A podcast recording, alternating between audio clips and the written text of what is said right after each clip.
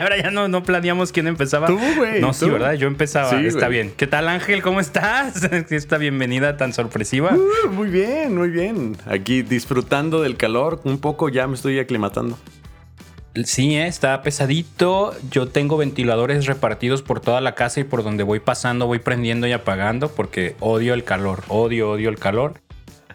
Güey, subí unas, unas fotos que eh, Iván Sánchez, el, eh, un fotógrafo ahí del Sembrador, me tomó. ¿Y por qué todo tiene que ver con la boda, güey? ¿Por qué, güey? ¿Por qué? Simplemente la Ah, sí subimos. vi que te empezaron a comentar y que anillo y que pues ya cásense y que no sé qué. Eh, yo no sé si la señora que me comentó lo siguiente tenía esa intención, pero puso así algo como de. Ya deja de quemarte, por favor, ya cásense, güey. ¿Qué tiene que ver eso? No entiendo nada. No sé a qué se habrá referido con ya deja de quemarte. A lo mejor. Yo creo que más bien era por lo de tus pantalones apretados. güey. Sí, sí noté tu comentario de que mis pantalones, para la gente que no sabe, yo uso pantalones ajustados.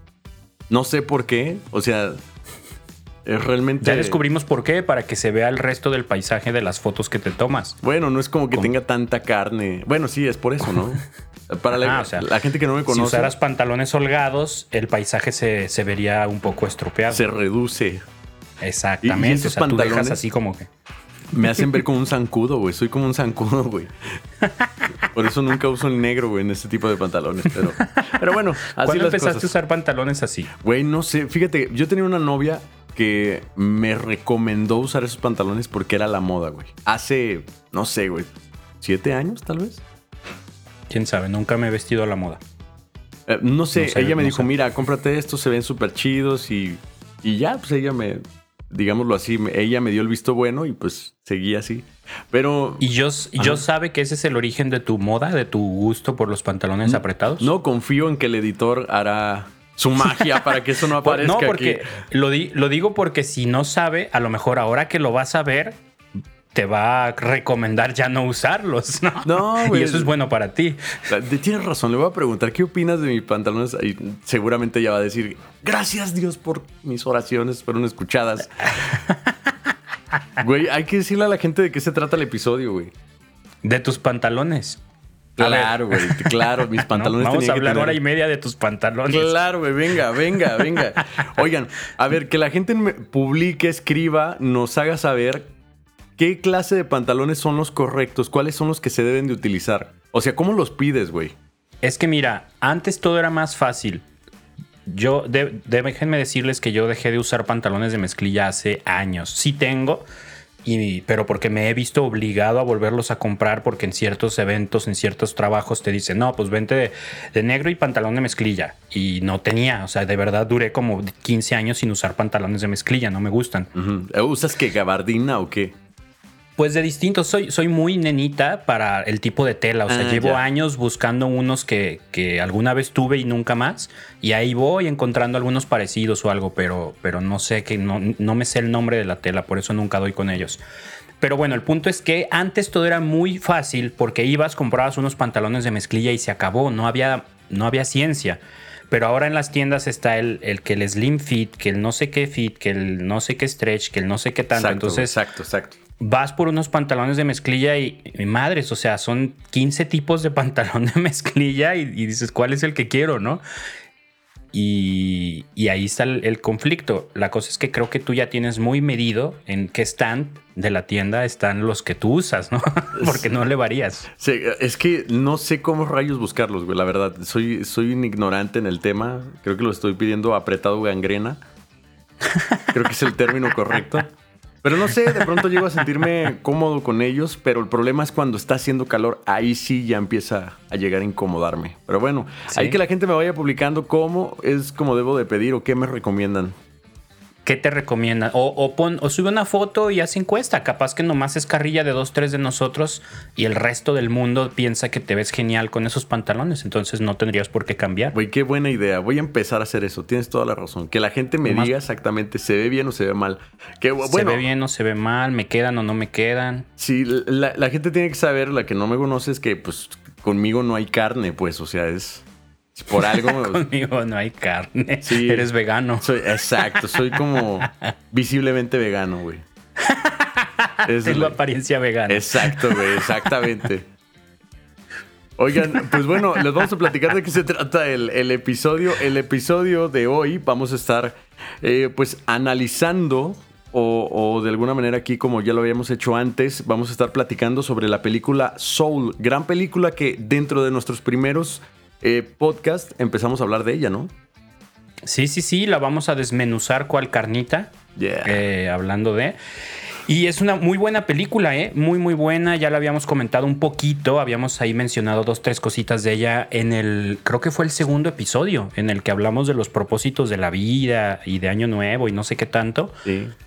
Pero ahora que ya adoptamos y que ha sido un éxito esta modalidad de comentar películas relacionadas con la música, pues dijimos, vamos dándole un análisis un poco más profundo, eh, ver qué enseñanzas, qué anécdotas, qué, risas nos sacó esta película y pues la disfrutamos, ¿no? Yo, ¿La volviste a ver o, lo hiciste de memoria o, o, qué rollo? Yo tuve que volver a verla. Yo también, yo también, a pesar de que la vi dos veces antes, este, mm, yo quería volver a, vivir cada momento porque tiene detalles, o sea, hay comentarios, ciertas cosas de las que están platicando los personajes que no quería dejar como hacia un lado, pero me parece una película muy interesante para toda la gente que quiera dedicarse o que se dedica a la música. Sí, está muy chida, la verdad. Yo también la tuve que volver a ver porque la, vi literalmente para entretenerme, no, no le pensé mucho, no, no le metí así como, ay, viste esto y viste aquello, dos, tres cositas que me dejó como muy generales, pero me acordaba que, que sí tenía muchas, muchas pautas de, de puntos para reflexionar, entonces dije, pues vamos volviéndola a ver, al cabo que, ¿qué puede pasar? Que, que pierda otra hora y media de mi vida viendo una película que ya vi hubiera hecho cada fin de semana, ¿no? Una hora 47 minutos es la duración de la película. Eh, que tiene detalles muy chidos. Se le agradece a la gente de Pixar que respete eso. O sea, que no sea como estos videos musicales en donde ponen a una chica que no sabe tocar la guitarra y pone la mano así, ¿no? la pisada este, oculta. Se agradece tanto que tanto las notas eh, en el piano, tanto hay personajes ahí que son aleatorios que aparecen como tocando la guitarra, que están haciendo notas musicales coherentes me parece un detalle fenomenal de Pixar que ya lo había visto yo en la película de Coco, que también es muy interesante. Sí, sí, en, general todo lo que hacen es muy detallado, ¿no? Siempre cuidan el detalle de que se vea real, de que, de que tenga coherencia, de que sea congruente lo que estás viendo con la realidad dentro de lo que cabe, ¿no? Obviamente. Claro. Pues no, no, no pasa realmente en la vida real todo lo que sucede en la película o a lo mejor sí, por eso me caen mal los gatos. A lo mejor son músicos ahí atrapados, ¿no? Oye, ¿no te gustan los gatos, güey? Soy alérgico, soy alérgico a los gatos y, les me caen gordos. Sí, antes a mí sí, hasta que comenzamos a tener uno aquí en casa, ya le empiezo a agarrar cariño, pero es parte de una constancia. La disciplina del gato. Exacto, güey. Debes de ser constante, llegar, saludarlo. Pero el gato, dicen ahí, el gato no tiene dueño, el gato tiene staff. Eso dicen, güey. Eso dicen. Y si se nota, el gato quiere que le sirvas, quiere que. O sea, no es como el perro que, te compensa por, güey. No, al gato le das de comer y se olvida de ti, güey, por una semana. Y, si no el gato cree que llegó a este mundo a dominarlo y, y que conquistó y que somos sus súbditos. Sí, güey. El perro con una mirada sabe que no debe subirse a al mueble, al sillón, a lo que sea pero el gato... Y el gato con una mirada te dice que no te debes de subir a su sillón. Exacto, güey. Sí, exacto. El gato es grosero, güey. Pero está chido. Toda la gente que tenga gatos, por favor, coméntenos. Comente. Güey, parezco. Bien, bien, bien este, acotado el público. Los que nos van a comentar tienen que tener gato y saber escoger pantalones de mezclilla, ¿eh? Güey, cada vez parezco más youtuber barato de los que, oye, por favor, comenta si, si tienes sueño. Youtuber barato. Sí, güey, ¿qué me está pasando? Bueno, total. Oye, pero bueno. Ajá. Ah, pues. Venga, venga, a ver, vamos empezando con la película porque si no vamos a perder a nuestros cinco o seis podescuchas de siempre. Venga, venga, va. Pero oramos, ¿no? Antes. Ah, bueno, sí, tienes toda la razón. ¿Te la avientas o me la aviento? me la aviento. Venga, en el nombre del Padre, del Hijo y del Espíritu Santo. Amén. Amén. Gracias Dios por estos momentos de, amistad, de compartir. Te agradecemos y, y, te pedimos que bendigas a toda la gente que se dedica al arte, a todas aquellas personas que quieran seguirte a través de la música, y también eh, esta conversación que sea para tu gloria y que saquemos de provecho esta gran película que hicieron nuestros hermanos allá en Estados Unidos. En el nombre del Padre, del Hijo y del Espíritu Santo. Amén. Amén. Pues venga, Ángel, a ver, vámonos yendo, vámonos yendo. vámonos de, desde el inicio. Ok, pues bueno, esta película que para la gente que va llegando o que está escuchando la mitad del podcast, vamos a hablar de la película Soul de Disney Pixar, la cual comienza de una manera súper chida. Me encanta cómo comienza. Esta intro que tiene este, eh, Disney en todas sus películas, en donde ya sabes, aparece eh, este, pues el castillito. Sí, que el castillito, etcétera, etcétera. empieza con una banda primeriza escolar que está sonando horrible, de la chingada. Se escucha ahí que algunos van fuera de tiempo, que están desafinados. Se escucha más o menos que alguien les está dando instrucciones. Y en el momento en donde ya se va aclarando o más o menos aclarando, son detalles que a mí me encantaron. Se, escucha que nuestro protagonista comienza a decir sus primeras palabras que son, a ver, vamos a intentar algo diferente. El nombre del protagonista de, nuestra, de esta película es Joe Gagner. Una persona que no sé cuántos años oscila este personaje. Yo creo que ha de tener por ahí de unos 30 y algo, ¿eh? Yo creo que es como, como de nuestra edad. Sí, chidísimo, un hombre moreno, alto, que tiene como el cuerpo de Ángel Villa, tiene una pancilla, pero está delgado, o sea, no se define. está, está botana. Usa pantalones pegados. Sí, sí, güey. No, no es cierto. Eh, te insisto, de piel, de piel morena, el cual está ensayando una banda primeriza, y ahí, en ese momento en donde está ensayando a todos los muchachos, pues está teniendo ahí una presentación de estos personajes que están tocando, ¿no? Alguien con un trombón, alguien que está tocando la batería, se escucha el bajo claramente, es un intento de una banda de jazz, la cual están haciendo su mayor esfuerzo, ¿no? En ese momento, en ese momento donde están tocando, hay una persona, mientras todos están siendo un desastre, hay, hay una niña que está haciendo la diferencia, ¿no? Toca el trombón y se avienta un solo y lo hace de una manera chidísima, güey. Oye, ¿Y no se te figuró el inicio de la película como, como un tipo de parodia de la de Whiplash? Sí, güey, claro. a mí, yo lo vi las dos veces que he visto la película. Dije, es que esto lo hicieron adrede. Ah, ¿tú crees? Estoy ah, seguro. Yo creo que sí. Yo creo que alguien ahí en la película dijo, a ver, vamos a tratar de empezar más o menos como con la misma idea de Whiplash, pero desde el otro lado. Porque Whiplash, ¿te acuerdas que empieza sonando la banda durísimo? Sí. Y, y acá el el ensayo de la banda super pro. Y acá como que te pintan lo mismo de, ah, una escuela, jazz, ¿no? Y como apenas viste el tráiler y todo eso, como que te haces a la idea de, ah, o sea, va, este cuate va a ser el jazzista chido, ¿no? Y tran, tan, tan, así todo horrible, como que emulando la otra parte, la otra película, pero en una realidad, ¿no? Así como en otra realidad de niños que no entienden nada, que no les interesa, que están ahí nomás porque tienen que cumplir con la clase. Güey, hay una niña que está acostada y le dicen, venga, tu solo de sax. Se me olvidó el sax. Se me olvidó, maestro. Sí, güey. Y se voltea a dormir, güey. Claramente, pues hay gente que no tiene esta misma pasión, pero en cambio hay una niña, esta niña que está tocando el, trombón y se avienta un solo súper chingón. Pero, pues bueno, es la diferencia de todos los demás, ¿no? sí, que incluso se burlan de ella, que, que, se la toman como, ay, ¿por qué te tomas esto en serio? Porque, o sea, es una clase más, ¿no? Y ella la hacen sentir menos por la seriedad que le, que le toma con la que toma la música. Oye, me hizo recordar que yo cuando, en la secundaria, que es donde tuve como una, una clase formal de música, digámoslo así, eh, había muchos que decían, es que esta es la materia más, este, como más X de todas, ¿no? O sea, no todos compartimos la misma pasión, por supuesto. Pero sí, así llegas a sentirte, ¿no? Güey, ¿a poco no sientes esto cuando tocas tal acorde? Güey, lo que quiero yo es un 6 para pasar y ya. Ajá, sí, que ya se acabe, ¿no? Sí, ¿no? O sea, que ya se acabe. O, bueno, hay quienes tuvieron la mala fortuna de aprender a tocar la flauta dulce. Si lo has visto, la falda. ¿Cómo, se, ¿cómo rayos se llama? Sí, así se llama, ¿no? No, no sé, sí, según yo, flauta dulce o flauta de. No sé si es la flauta de pan. Eh, esa es una canción, güey. No, pero sí existe la flauta de, plan, de pan. Seguramente la venden en la panadería, güey. Ajá. Ah, no, la flauta de pan es la, andina. Güey, ¿es en serio? Sí, sí, sí. Te lo juro que pensé que era una canción, güey. La de los tubitos con la que tocan el carnavalito, esa es la flauta de pan. Ah, toda madre. Oye, y te venden dos, ¿no? La integral. La, ah, Ajá, exactamente. La blanca, güey. sí, O hay unas más cortitas porque les cortan la orilla.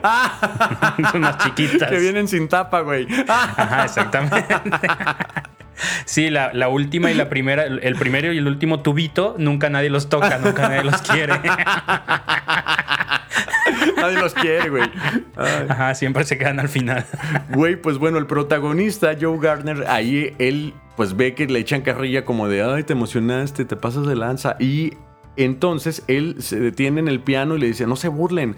Yo recuerdo aquella ocasión en donde mi papá me llevó a, ver un concierto de jazz en donde él no se veía tan interesado hasta que vio al pianista en este concierto de jazz y vio meter unos acordes y es ahí en donde veo los detalles, esa manera que tienen de, hacerlo como tan sutil, tan, tan chido de explicarte que lo que él estaba sintiendo era una conexión con aquella persona y había encontrado su camino, que era totalmente ser pianista de jazz.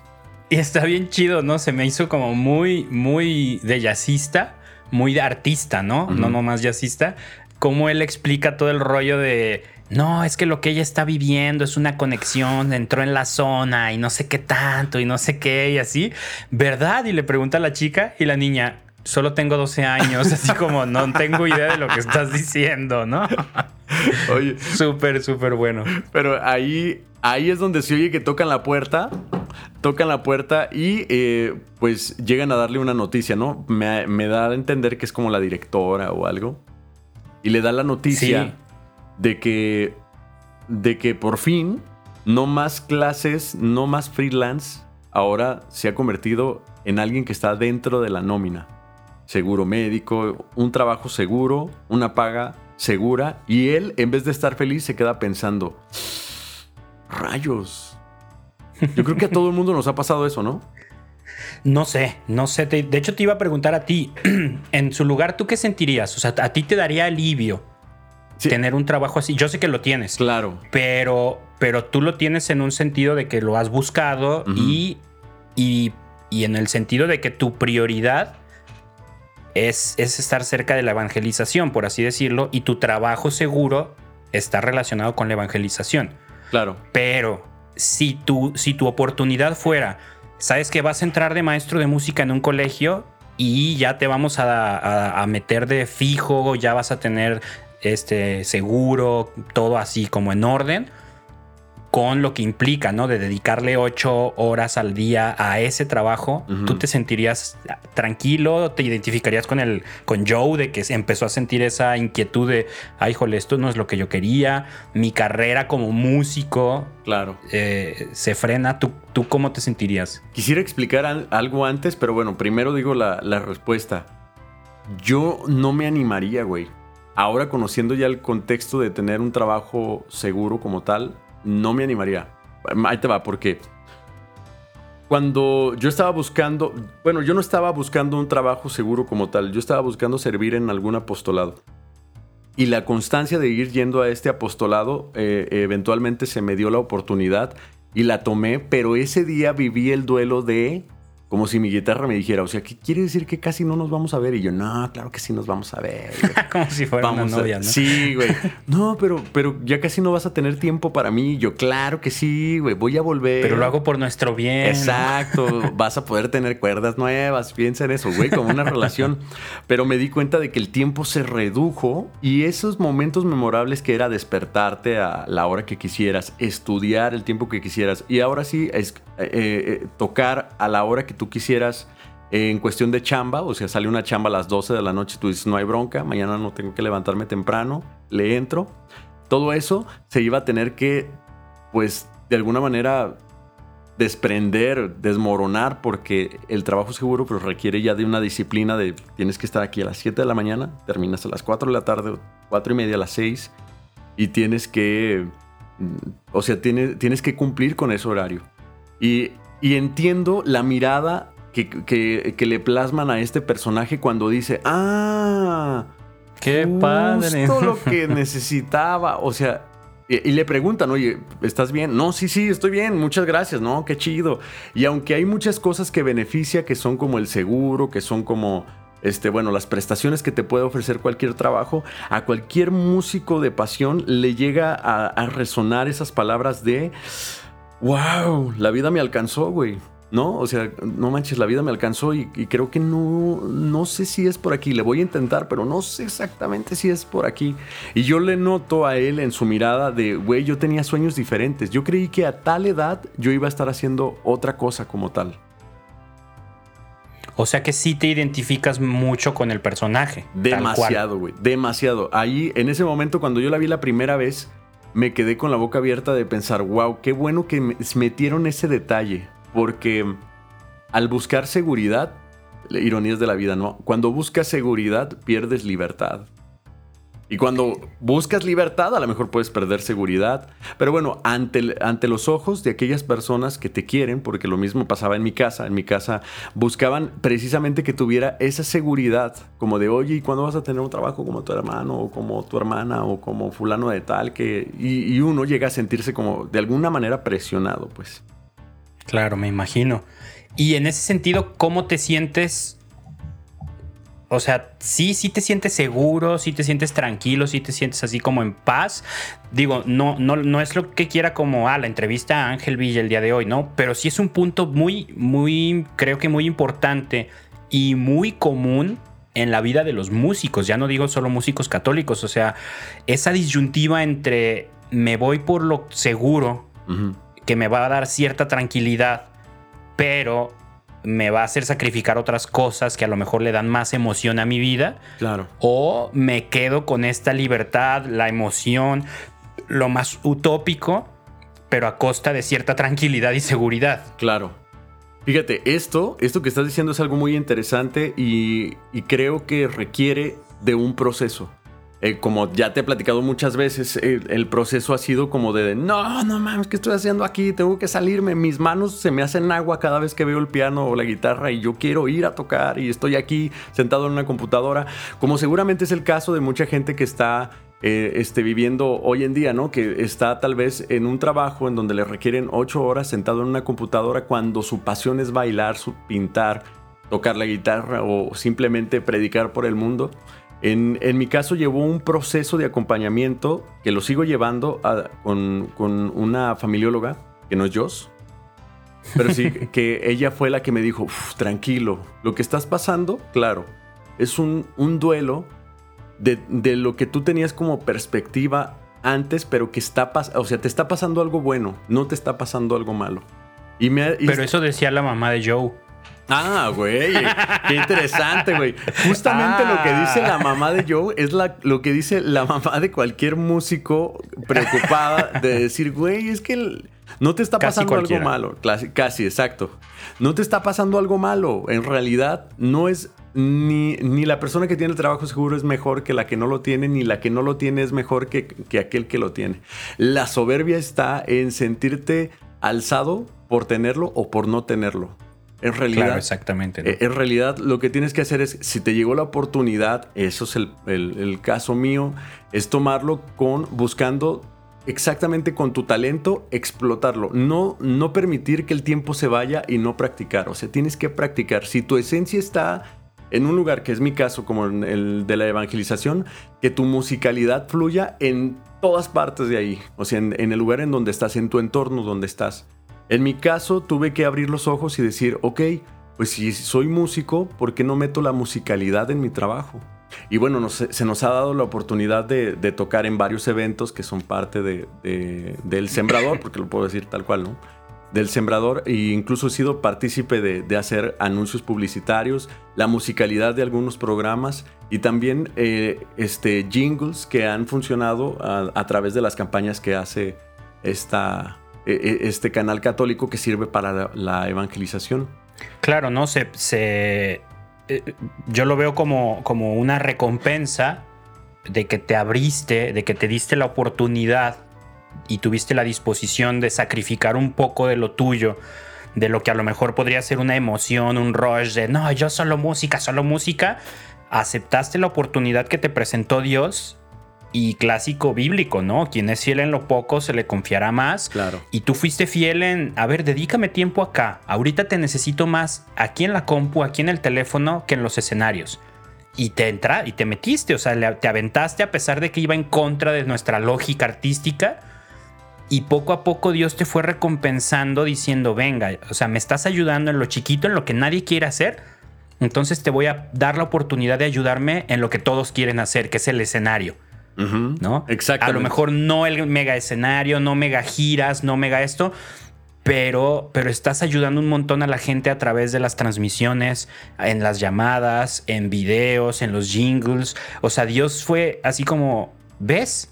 Lo que tú querías lo estás haciendo nomás desde otra manera que yo creo que es mejor y me sirves más. Exacto. Pero te está recompensando, ¿no? O sea, ese, ese pequeño sacrificio, vale, yo creo que valió la pena en tu caso, ¿no? Sí, y, me ya... Fíjate que Dios muy respetuoso entendió perfectamente, lo siento yo, lo sentí en mi corazón que decía, pero comprendo, justamente todo lo que estás diciendo, pero comprendo que tienes que vivir un duelo. Claro, o sea, no, no es nomás como que de, la noche a la mañana el, ah, bueno, estoy tranquilo porque, pues no, o sea, somos humanos, hay emociones y de todo, ¿no? Sí, ah, voy a cruzar los brazos porque Dios me dijo, todo este romanticismo, ¿no? Sí, Señor, llévame a donde quieras, lo que tú quieras, así sea barrer, yo voy a estar ahí. No, güey, es un proceso, güey. Es un proceso. Claro. Me pasaba estar en la computadora, estar eh, contestando teléfono, siendo call center y, y decir, yo debería estar escribiendo una canción. La tengo, de hecho. Y creo que... pero no, no, no, tengo que esperar a que termine la jornada. Pero me ayudó a hacer y entender, primero, una cosa muy importante, que, que soy capaz de hacer otras cosas. Eso, eso es vital, es, sabernos capaces de que no solo somos músicos. Exacto. ¿no?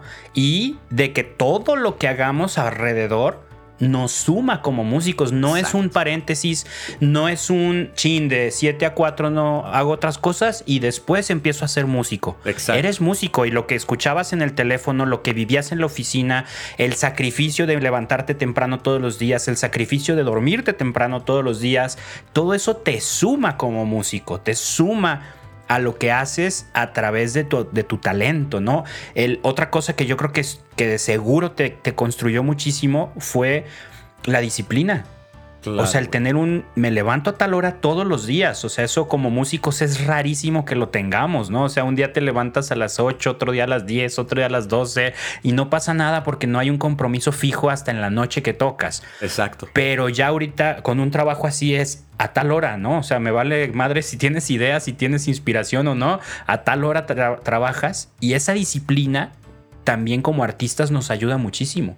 Sí, exactamente. Y te das cuenta de que, de que lo que estás haciendo, justamente lo que estás platicando tú, que eres capaz de hacer otras cosas que te complementan. En mi caso, que primero fui call center, te das cuenta de la necesidad que tiene la gente de oración. Para resumirte, la gente llamaba para que la metiéramos a un banco de oración y te llevaba siempre un compromiso, siempre un compromiso con esa persona. A lo mejor, no sé, puedo decirte que contestábamos 125 llamadas al día, ¿no? Y la gente decía, oye, anótame en un banco de oración para que ores por esta necesidad. Y había mucha gente que se aventuraba a decirte de una manera personal, pero tú vas a pedir por mí. Y yo me quedaba de, oye, es que sí es cierto, o sea, aquí en, la iglesia en donde estoy, en mi iglesia católica no estamos jugando las oraciones, estamos, estoy viendo la necesidad de frente de toda la gente, de que los jóvenes viven en drogadicción, de que, de que hay, hay, hay historias de papás abandonados por sus hijos porque los heredaron este, en vida y se desaparecieron y ya, o sea, como, y la gente vive en soledad, vive en tristeza, vive en necesidad. Y ahí es donde la carne la sientes como, wow, esto me doy cuenta de... Es real, ¿no? O sea, la necesidad es real. Y imagínate, yo, yo creo que quien pide una oración así hace un, un trabajo interno muy fuerte. O sea, no es tan fácil decir, no puedo, estoy en mi límite, no, no está en mis manos, tengo que aceptarlo y me voy a encomendar a la intercesión de alguien que no conozco. O sea, no es un ejercicio emocional nada fácil y la gente lo hace confiando en eso, ¿no? Y tristemente creo que muchos de nosotros, y me incluyo en el 90% de las, de las ocasiones que me pasa, eh, nos piden oración y, nosotros como que hacemos la ecuación de oración igual a una manita en WhatsApp. oración igual a un GIF de corazoncito o unas manos unidas, en WhatsApp o en Facebook, ¿no? De, oigan, les encargo oración por esto y una manita y ya, ¿no? O sea, ¿y cuántas veces sí nos damos el tiempo de orarlo? ¿Cuántas veces paramos y, a ver, un Padre Nuestro por esta intención, ¿no? O sea, yo en lo personal te digo, 90% de las veces que alguien me pide oración, si no es alguien muy cercano, ah, sí, cuenta con ello. Y se me va de noche, ¿no? Y chin, o sea, ya ni me acuerdo por qué. De hecho, un día a la semana tengo mi día de orar por todo lo que me pidieron que no me acuerdo, ¿no? Pero ni siquiera ese día lo hago siempre, pues. Pero sí te entiendo perfecto, te llevas una responsabilidad tan grande porque eso es ser empático, o sea, en realidad te llevas eh, eh, insisto yo y lo platicamos siempre, ¿no? La gente busca tener todo tipo de dones. El don del canto, donde alcance todas las notas, las de arriba y las de abajo y todo, pero nadie pide el don del amor, en donde el dolor de la persona, del próximo, del prójimo, sea el mismo que tú, para que lo puedas acompañar, ayudar o simplemente orar por él para que Dios haga su obra precisamente en, la situación que él está viviendo, ¿no? Y, claro. y entendí en ese proceso que que era capaz de hacer otras cosas como, ¿sabes qué? Puedo ayudar. Puedo ayudar. Y no solamente orando, a lo mejor yendo a visitar a esa persona. Ahorita con la pandemia es más complejo, pero eh, estar ahí presente o dar una palabra de aliento, de decirle ánimo, pero decirle de todo corazón. O de decir, oye, ¿qué ¿Qué tantas palabras buenas pueden salir de mí o qué tanta indiferencia puede salir de mí? Tanto en momentos de dolor de cabeza, tanto en momentos personales de, los que te la estás viendo tú complejo, ¿cómo puedes tú soplar vida en esos momentos cuando, cuando tú te sientas como difícil, ¿no? En ese proceso también se me, Dios me dio la oportunidad de, de estar en el audio un lugar en donde yo lo tenía como medio olvidado, pero me dijeron, mira, vas, tienes que aprender a usar esta consola, este cable va conectado en tal lugar y la, televisión funciona de tal manera, tal cable, tal aparato manda señales a fulano de tal. Todo eso me ayudó a crecer y a saber y a quitarme esa soberbia de y ese miedo oculto de decir, no, güey, es que yo sirvo para cantar y punto y ya. O sea, no me pongas a hacer otra cosa porque yo solamente sé cantar. Lo que sentí que Dios me platicó y que necesitas tener una orientación eh, con, un, o, ya sea así como un familiólogo o con tu director espiritual, que te diga, te dé dos cachetadas Dios a través de cualquier persona, eh, no literalmente, pero que te haga abrir los ojos y decir, oye, lo que Dios está tratando de decirte es que eres capaz de hacer cosas diferentes y más. Quítate la soberbia de decir, no, yo no puedo lavar un baño porque yo soy músico y, los músicos tienen que ir con los músicos o hacer cosas de música. O sea, no, realmente no, no, no, no. Eres capaz de hacer cualquier cosa y la necesidad de la que esté dispuesto. O sea, uno levanta las manos en una oración y decir, Señor, tómame y llévame a donde tú quieras. Pero exactamente es eso, a donde Dios quiera. Y pues bueno, ahí es donde Dios te ha plantado, ahí tienes que crecer. Sí, y por un lado ciertamente, pues hay que siempre, siempre hay que cuidar la onda de la soberbia, de no, no quedarte arriba de yo solo hago esto, yo solo hago aquello. Pero creo yo, o, a mí me gusta más como este enfoque de, esta parte de la película, incluso que no hemos avanzado mucho, eh, entenderlo no tanto como una onda de soberbia, porque este cuate no era soberbio en el sentido de, o sea, yo no soy maestro, yo soy jazzista.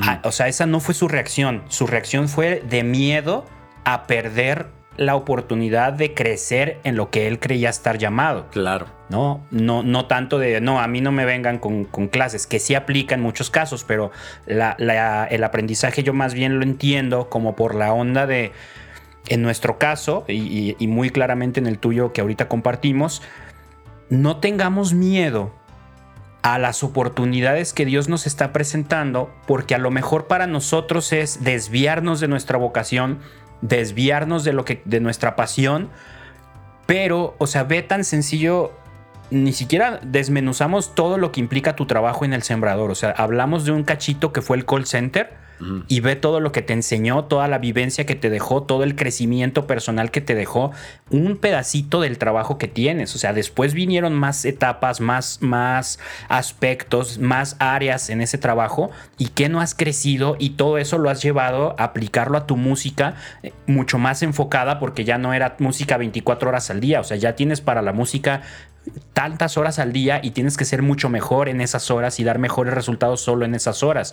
Entonces te ha ayudado en muchísimos aspectos y eso es lo que yo creo que nos podemos llevar de, entrada de esta película, ¿no? El no tengas miedo, no estamos diciendo que busques, que vayas y busques un trabajo fijo, sino que si Dios te lo pone en el camino, no temas, no le saques, no digas, no, es que si no es lo que yo quiero o lo que yo estoy convencido que es, me voy a aburrir, no voy a dar el 100. Ábrete, ábrete a la oportunidad. A mí me pasó lo mismo. Yo hace 5 o 6 años estaba convencido de que lo mío era la música, la música, la música y solo música. Y ahorita estoy produciendo podcast, estoy escribiendo guiones, estoy haciendo mil cosas que no son música. Y sin embargo, cada una de esas me ayuda a mi proceso musical. Exacto. Y mi, y mi proceso musical me ayuda en cada una de esas, ¿no? Eh, y me acuerdo, hace ratito estaba escuchando, escuchando, estaba leyendo precisamente para un podcast. Eh, ¿Tú sabías en qué trabajaba San Pablo? Güey, ¿sabes qué? Le voy a decir, pero no sé, tengo miedo de equivocarme, pero creo que vendía tiendas, ¿no? O sea, tiendas de campaña. Hacía, hacía tiendas de campaña. Güey, qué loco. Yo no sabía eso, o sea, yo no sabía, me lo sabía que él era, Ajá.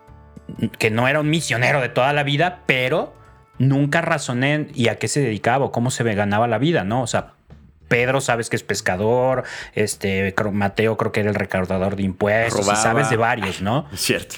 Difamando a los apóstoles. No, es mentira. No sé, no sé nada. No me consta. Ay, Pero leí que, que- que Pablo hacía tiendas de campaña y en el pasaje que lo mencionan, en el único pasaje que se hace referencia a su profesión, dice, se junta con una pareja porque ellos también hacían tiendas de campaña y dice, llegó con ellos, se unió a ellos y se puso a trabajar con ellos.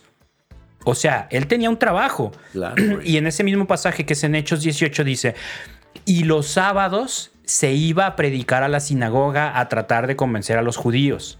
O sea, ahí te está diciendo que Pablo tenía una chamba fija y los sábados hacía lo que le gustaba, Claro, güey. ¿no? Claro, Y claro. lo hacía súper bien. Y luego ya más adelante dice, y ya cuando llegaron sus compañeros, se dedicó 100% a la evangelización. O sea, pero te está hablando de un proceso de ahorita no es momento. Y claro que me imagino a Pablo haciendo tiendas y carajo, quiero ir a predicar y Claro, carajo, o sea, yo estoy desperdiciando mi tiempo y mi talento y yo, yo debería de estar afuera convenciendo gente, pero estoy aquí haciendo tiendas.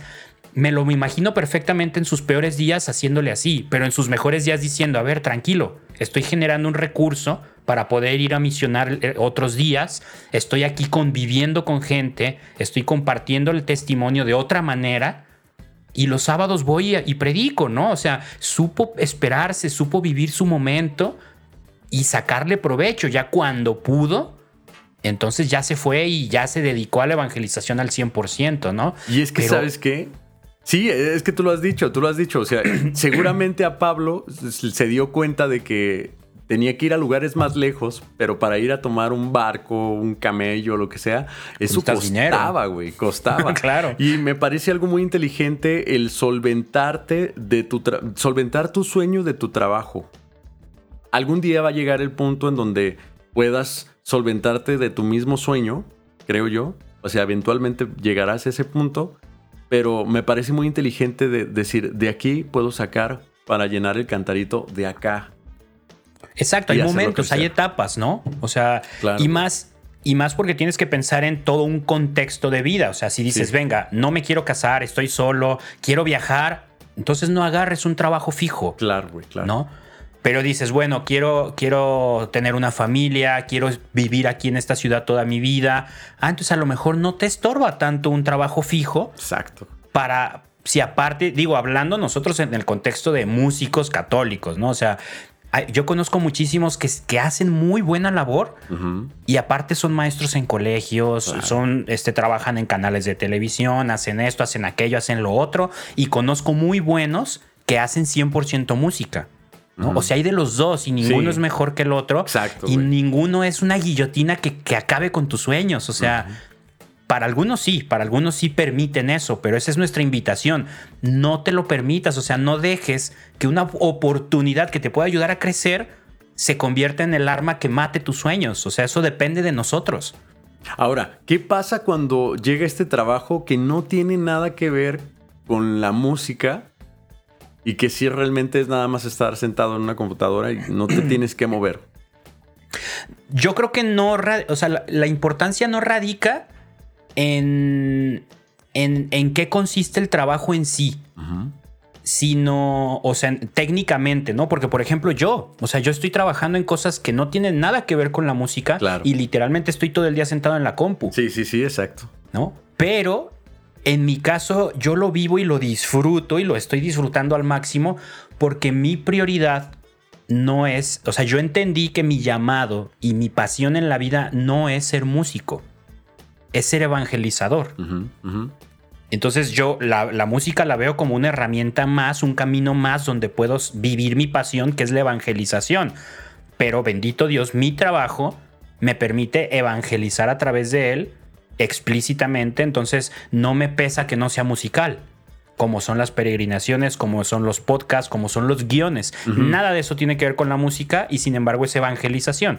Pero ciertamente hay muchos que su pasión es la música o hay muchos que su pasión es la evangelización a través de la música, pero su trabajo ni evangelizador es ni musical es.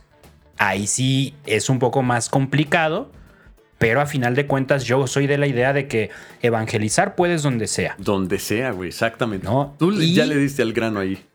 Y, eso en cuestión de evangelización y en cuestión artística como músico, hace ratito estaba leyendo un perfil de, un, de un, cuate que se dedica a este, al desarrollo creativo y él decía, la creatividad es algo de todo el tiempo, o sea, todo lo que haces suma a tu proceso creativo volvemos, no es un paréntesis. Si tú pasas ocho horas de godines en una oficina, encuentra el cómo.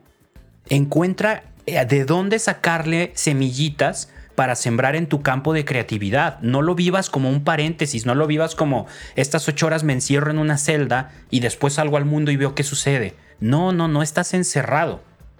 Oye, ¿sabes qué? Un gran consejo que a mí me dieron es no ponerte de pechito para que el demonio, el enemigo, llegue y te convenza eh, de esta manera que te siembre un poco de semillita de, tristeza o de depresión y que tú lo amoldes y la hagas gigante y la amases y la hagas gigante y la hagas gigante. Tanto así que ya no puedas ni siquiera cargarla. O sea, que ya te abrumó, te, te envolvió y ves tu trabajo como una pesadilla. La actitud cuenta un montón en todo eso. Sí, exactamente. Y, y yo creo que esa es la clave. Es lo que comentábamos con, que te sucedió a ti, que tuviste la disposición de confiar en la, oportunidad que Dios te puso en tu camino, ¿no?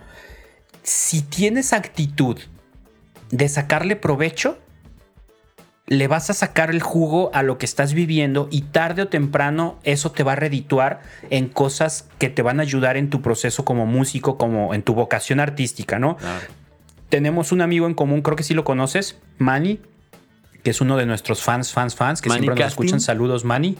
Manny Casting. no sé quién sea. no, Manny, Manny, Miguel Mendoza. Claro, le decimos Manny. Ya, ya, ya, este. Este cuate creo que trabaja en una. Todavía trabaja en una veterinaria.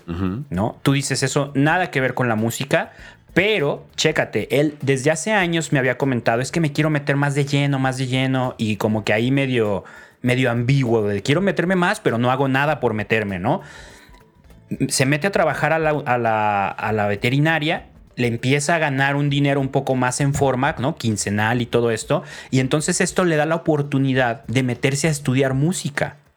O sea, eso es súper astuto, ¿no? Porque si te, si te empeñas en tu perfil de solo soy músico, el güey no hubiera podido pagarse la escuela de música porque no tenía chamba, ¿no? Ahora está estudiando música, tiene su trabajo en la veterinaria y aparte agarra, le salen de vez en cuando misas, contratitos, tiene misas fijas entre semana que, les, que le dan otro ingreso que le permite empezar a comprar equipo, ¿no? Y luego, ¿dónde recompensa la vida? Resulta que sus jefes en la veterinaria le dan chance de salirse si le sale una misa entre semana en horario de trabajo. ¿No? O sea, somos músicos católicos. ¿Qué quiere decir esto? Somos músicos, somos personas de fe de fe. Y si estás aquí haciendo música católica, quiere decir que, o sea, eh, yo me atrevo a pensar que es porque Dios te llamó a eso. Y si Dios te llamó a eso, Dios te va a ayudar para que lo puedas hacer y te va a dar las facilidades que necesites cuando las necesites. O sea, no quiere decir que Dios te va a poner en cielo abierto el primer día que decidas ser músico católico, haciendo giras. Este, no, no, no. Poco a poquito. este cuate acepta una... o sea, es como la clásica anécdota, ¿no? De que están en el huracán y no sé qué, y Dios ayúdame y pasa una lancha y no, no, no, Dios me va a ayudar. Ese es Dios, ¿no? O sea, en este caso Dios es el que te pone el trabajo para que puedas tener dinero, para que puedas estudiar música, para que puedas tocar, para que puedas comprar una mejor guitarra, un micrófono, tas, tas, tas. Y en algún momento, si sigues entregado a tu pasión y le sigues haciendo caso a los planes de Dios, vas a poder voltear y decirle gracias a Dios animalitos, a Dios veterinaria, porque ya la música me da lo suficiente. es que Pero es recompensa de la confianza, ¿no? Es tan verdad todo eso que estás diciendo, tal cual. Y, y hay que tenerlo en cuenta. O sea, amigo, San Pablo, güey. San Pablo, un San Pablo, güey. O sea, el más grande. O sea, yo puedo decir que es como. El evangelizador por excelencia. Exacto, güey. Dios no crea, no cría mis reyes, güey. O sea, hay mucha gente que puede llegar a decir, Señor, vi una historia tan genial que me encantó. No sé si le hemos comentado aquí. Sí, sí, perdón.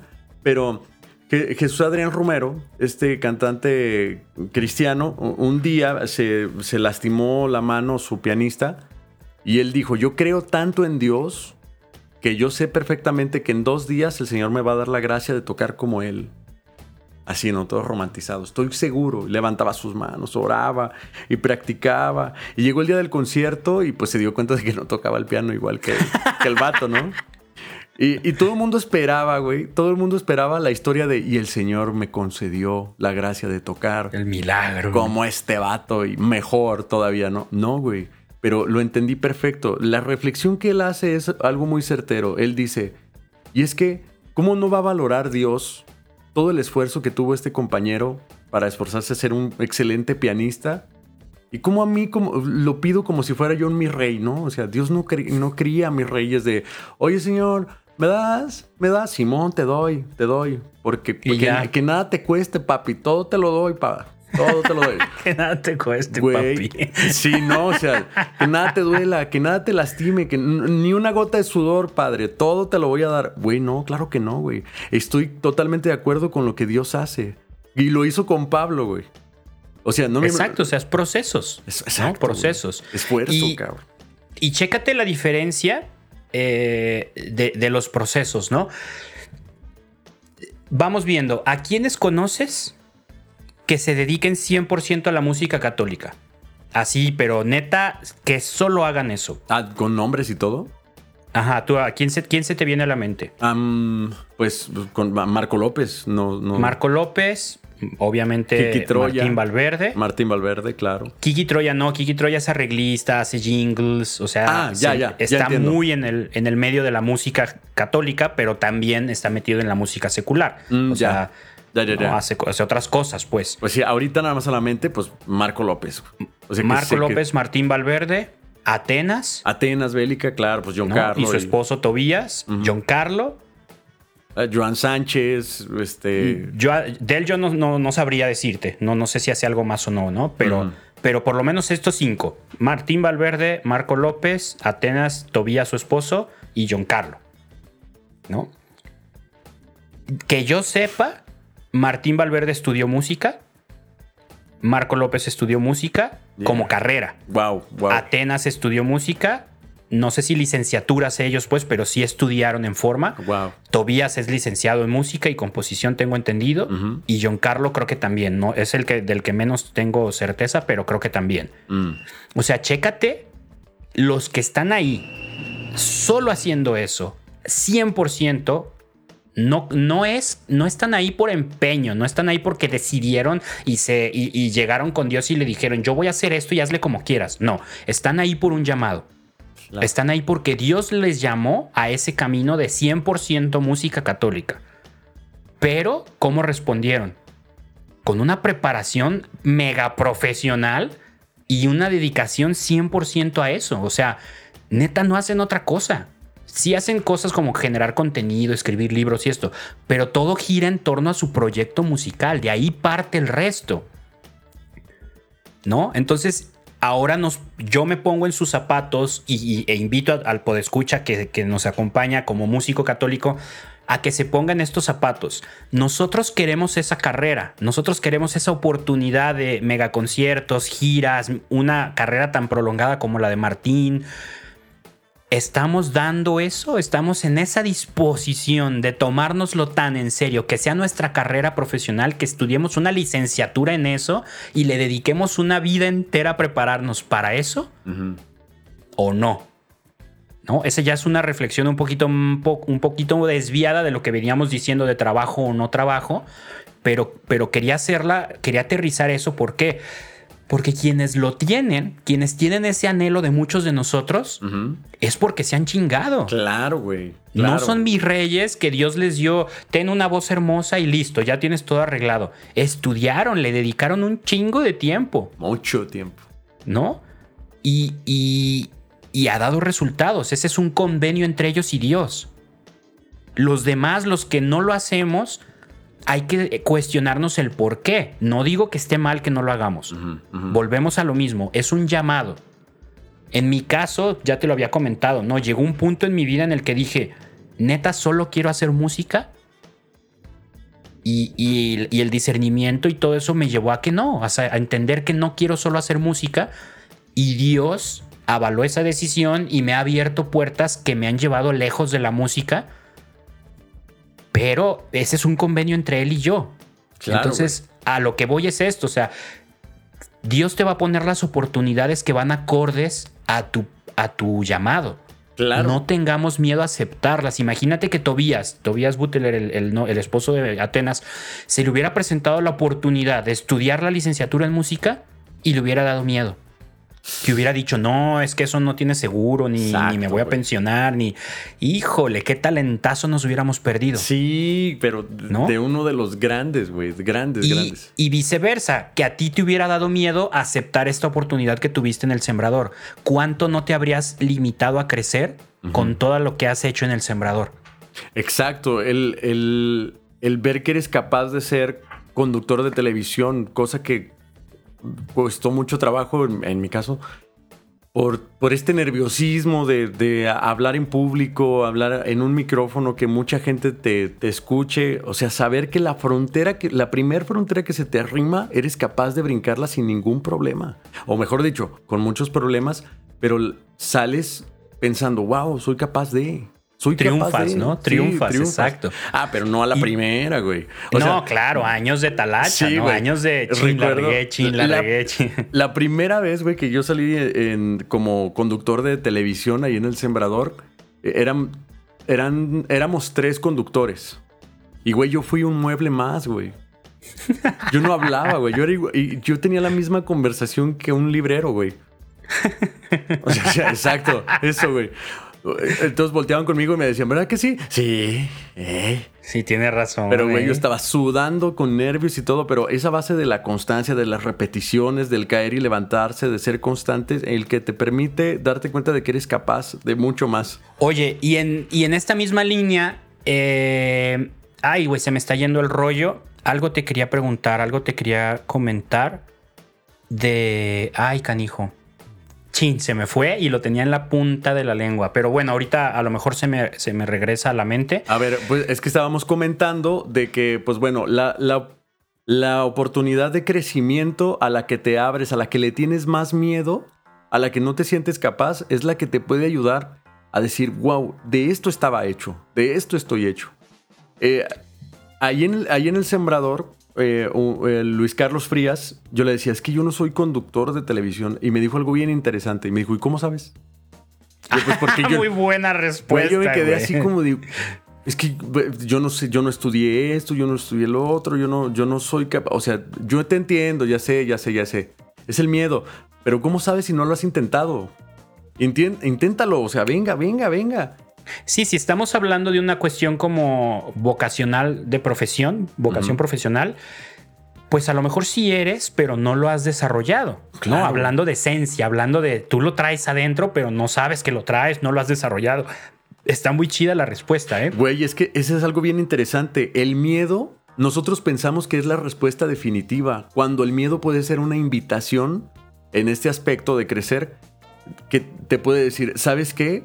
Es un terreno diferente, pero podemos hacerlo. Y la única manera de saber si lo vamos a poder hacer o no es metiéndote a nadar, güey. O sea, aventándote a nadar, güey. Esa es la onda.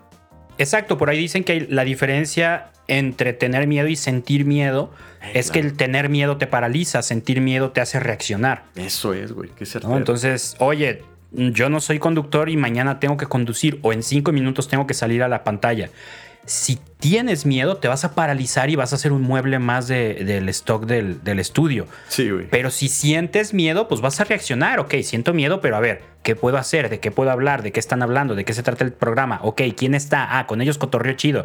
Reaccionas. ¿no? Y si canto los teléfonos, ah. Ándale. es un hitazo. Eso. O sea, la oportunidad que Dios te ponga delante de ti se vale, se vale reaccionar negativamente, se vale, ay, o sea, sentir ese pavor, pero siéntelo, no lo tengas, no, no permitas que te, que te consuma, no permitas que te controle, o sea, si es un escenario nuevo, si es una banda nueva, si es una ciudad nueva o si es una profesión nueva, si eres hombre o mujer de Dios y estás seguro de que vas de la mano de Dios, confía. Si se te está presentando algo, le vas a sacar provecho, ¿no? Porque aquí viene esta onda de la que yo estoy súper en contra, de que siempre se dice, es porque Dios quiso, es porque Dios quiso, es porque Dios quiso. Todo lo que sucede es porque Dios quiso. No es cierto, no es porque Dios quiera todo. pero lo que sí es cierto es que si sucedió es porque Dios lo permitió. Eso sí, Dios lo permite. Nada sucede si Dios no lo permite. Y si se te presenta un trabajo así, distinto, novedoso, que te puede alejar de, la música o de, de tu pasión, es porque Dios lo permite. Ponte en manos de Dios, haz lo que esté en tus manos y que Dios decida. Si te lo quedas es porque vas a crecer ahí y si no te lo quedaste es porque no era para ti. Exacto, güey. Pero confiando, confiando en que viene, en que, en que si tú vas de la mano de Dios, lo que se te ponga te va a dejar crecer. Y, también algo muy importante, lo intentas. Y cuando lo intentas, te va mal. Y después de que te vaya mal, ahí tomas tu decisión, está mal eso. Claro, no puedes decidir ahí, ¿no? Que ah, por ahí va, ya me acordé que te quería comentar. Bien, bien. Creo que también es importante que tengamos presente, nosotros como músicos, como artistas, somos muy celosos, ¿no? Nos gusta dedicarle mucho tiempo y nos gusta que otros le dediquen mucho tiempo. O sea, yo lo veo, tú sabes, tú lo viviste de parte de mí, eh, esa presión, ese celo de dedícate más a esto, dedícate más a esto, y yo lo he vivido de parte de otros también. Claro. Es una realidad común entre los músicos de celar la profesión y, y ahí medio presionar, ¿no? Dejarnos llevar. Y creo que es importantísimo que entendamos nuestra, nuestro rol como colegas, como, como hermanos, como parte de la fraternidad, ¿no? Que es un concepto que me encanta el ser fraternos, porque es un punto distinto a ser amigos. Puede ser, para ser amigos necesitas tiempo, atención, conocimiento, ¿no? Lealtad, fidelidad. Para ser fraternos, no. O sea, para ser fratelo, hermano, así que haya fraternidad, puede darse a la primera, ¿no? No necesitas los años de conocerlo y sin embargo también genera fidelidad, compromiso y todo esto, ¿no? Entonces, esa relación de fraternidad con nuestros amigos y colegas músicos nos debe de quedar claro que nuestra labor no es la de presionarlos para que hagan las cosas como nosotros queremos.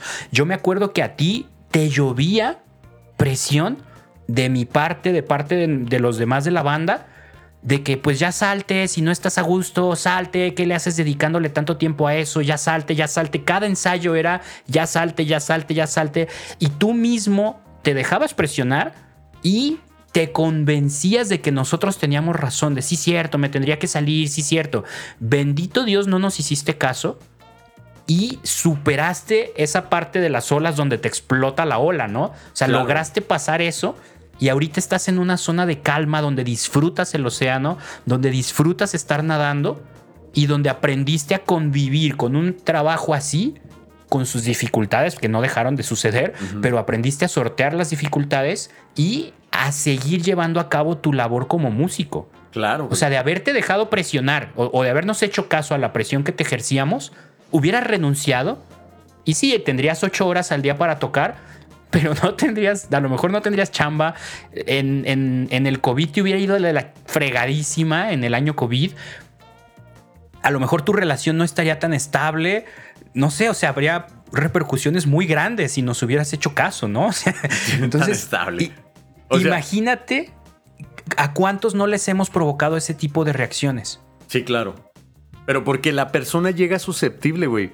Yo recuerdo haber tenido un mal día de esos días en los que tú dices, Eh, o, sea, un ejemplo, ¿no? Recuerdo que una vez eh, en un programa de televisión yo quería decir, pero cuidado, el demonio puede, hacerle caso al demonio puede ser que te salga el tiro por la culata. Pero estaba tan nervioso que las palabras se me cruzaron y dije, pero cuidado, te puede salir el culo por la palata. se fue el programa, güey. ¿No cortaron? Claro, güey, tenían que cortar. Ni siquiera era el lugar en donde trabajaba, era un programa de televisión de otro canal.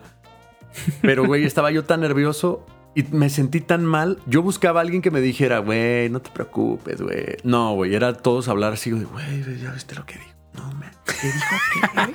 Culo, güey, culo al aire.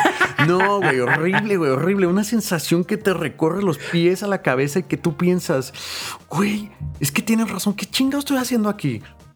O sea, que me hablen cuando quieren que le cante las mañanitas a alguien, güey. No hay, güey. No hay. O sea, y llegas y, claro, la presión, como tú dices, musical, de decir, güey, claro, es que tienen toda la razón. Si le dedicara más tiempo, si no estuviera en este lugar, si no estuviera haciendo esto, no estuviera pasando exactamente esto. Pero sí es muy importante encontrar la empatía de decir, ¿qué estás viviendo? Seguramente, pues no estás teniendo un buen día, güey. Por eso estás diciendo lo que tú dices, ¿no? Sí, ya lo hemos hablado, ¿no? El fraterno antes de corrección. O sea, la fraternidad antes de la corrección. El darnos el tiempo de entender el contexto del otro. En este mundo de músicos católicos, si conocemos a alguien que está, que tiene una chamba fija, no lo juzguemos, no digamos, ¿por qué no te dedicas 100% a la música? tienes un llamado, deberías de, o sea, lo hablamos el otro día en el episodio de la música secular, ¿no? Son llamados, son procesos personales. Si alguien solo hace música católica, no lo juzguemos porque decidió no tener un seguro, porque decidió no, no, tener este, un sueldo quincenal, o sea, es su proceso, es su llamado y qué valiente que lo aceptó. y si conocemos al que sí aceptó una chamba fija, también es una gran valentía porque está renunciando a una parte de, ese impulso artístico de solo hacer música, ¿no? Exactamente. ambos son aplaudibles, ambos, ambos caminos son de admiración. Y dije ambos, ¿no? Híjole. Ah, güey, qué bárbaro, ¿eh? Muy bien, güey. Qué bueno, ¿eh? Y hubiera preferido decir culo. ¿Qué, güey? Mano, ¿nos quieres decir por quién votaste? bueno, para cuando salga este episodio ya la votación habrá quedado muy atrás, ¿eh? Ah, pero lo que estás tratando de decir tu subconsciente diciendo, güey, ¿ya viste por quién votó este pendejo? No, no, Dios me libre, Dios me libre. No, güey, no, libre pero insisto, insisto, ya, ya mandamos a la fregada el resto de la película de Soul. ya, retomaremos la película en otro episodio, pero creo que es importantísimo. Es que sí, neta, me hizo mucho ruido y desde, desde que lo mencionamos, esa parte de la película, quise profundizar en eso con tu ejemplo es importante que no le tengamos miedo a las oportunidades que Dios nos pone en el camino. O sea, ya lo dije diez veces y lo vuelvo a decir, ¿no? O sea, y lo insisto porque conozco muchos músicos que viven esa disyuntiva de quiero dedicarme a la música, pero es que también tengo que trabajar y ay, no estaré traicionando a Dios, no estaré traicionando mi llamado. No, si Dios te puso eso en el camino, confía en Dios y hazle caso. Dios mismo te va a quitar de ahí cuando ya no sea momento de hacerlo. Y de nuevo retomando esto que es bien importante, Dios te trata de decir que eres capaz de hacer otras cosas. Puedes complementarlo, o sea, puedes complementarlo, así sea lo que sea, incluso las ventas o sea, no, pues es que yo, yo estoy vendiendo jabones, güey. E, eso, eso exactamente te va a ayudar mucho el, desenvolverte en el público, el aprender a, vender. Eh, puedes aprender a vender tu música exactamente, a presentarla, a tenerla a presentarlo. Simplemente la disciplina, levántate a tales horas y, y a tales horas vas a estar trabajando y hasta tales horas, a tales horas un estudio. A mí me ayudó mucho a entender, ok, creo que tengo que organizarme. Si quiero tocar, voy a tener que meterle más empeño de mi parte y fue funcionando. Claro, es que es, es eh, en cuestión de, administración de tiempos, de productividad y todo esto, es ideal, es ideal. ¿Por qué? Porque si tú bien lo dices, no, lo que no te cuesta no lo valoras. Normalmente lo, lo hablamos en cuestión de dinero, ¿no? Pero en cuestión de tiempo es igual. Si tú tienes todo el día para tocar, se te puede ir todo el día sin hacer nada con la música. Sí, en cambio, ¿sabes qué? Le tienes que dedicar ocho horas a tu trabajo, Entonces eso hace que te queden ocho horas menos para la música al día. Entonces las poquitas que te quedan, conscientemente dices, las tengo que aprovechar, porque si no ya valió. O sea, es otro día que no toqué. Exacto. Y entonces esas 3, 4 horas libres del día que tienes, neta estudias, neta compones, neta grabas, neta vas y tocas en eventos. No estás haciéndote güey, disque estudiando, pero viendo Netflix o disque trabajando, pero, o sea, no, aprovechas, ¿no? Y esto que tú dices es vital, donde, donde te pongas, donde Dios te dé la oportunidad de desarrollarte, que no sea como músico o como artista o como lo que te apasione, puedes encontrarle ventajas técnicas muy en concreto. Ya lo decías, te pusieron en ventas, pues vas a aprender a vender tu proyecto, ¿no? Pero me gustaría también que habláramos un poquito, no de ese aprendizaje técnico concreto, explícito, eh, sino en un, en un mood un poquito más, eh, eh, más en concreto de cómo puedes empalmar lo que haces con tu música si tú tienes un trabajo de godines, si tú tienes un trabajo de ocho horas, un trabajo fijo, que no te permite salirte si te sale una misa, que no te permite pedir días para ir a dar una gira, para ir a dar un concierto en otra ciudad, ¿cómo empalmas? ¿no? Porque en, nuestros casos, en el tuyo y en el mío, tenemos una enorme bendición de que nuestro trabajo fijo, nuestro trabajo de oficina, también es evangelizador. Entonces eso nos ayuda a, tranquilizar nuestro ímpetu de querer salir y dar conciertos, porque bueno, no estoy dando conciertos, pero estoy evangelizando a través de la tele, a través de los podcasts y a través de todo lo que hacemos. Pero somos casos muy particulares. La mayoría que tiene un trabajo de oficina y es músico, pues es un trabajo que no se dedica a la evangelización, que no está enfocado ahí. Pero se puede, ¿no? En tu caso me gustaría que compartieras, Ángel, después de tus ocho horas en el sembrador, el resto de tiempo que te queda libre o fines de semana, ¿cómo te desempeñas como músico? O sea, te lo pregunto como para que pongamos sobre la mesa ejemplos prácticos, concretos, de cómo puedes seguir siendo músico católico aún teniendo un trabajo de oficina.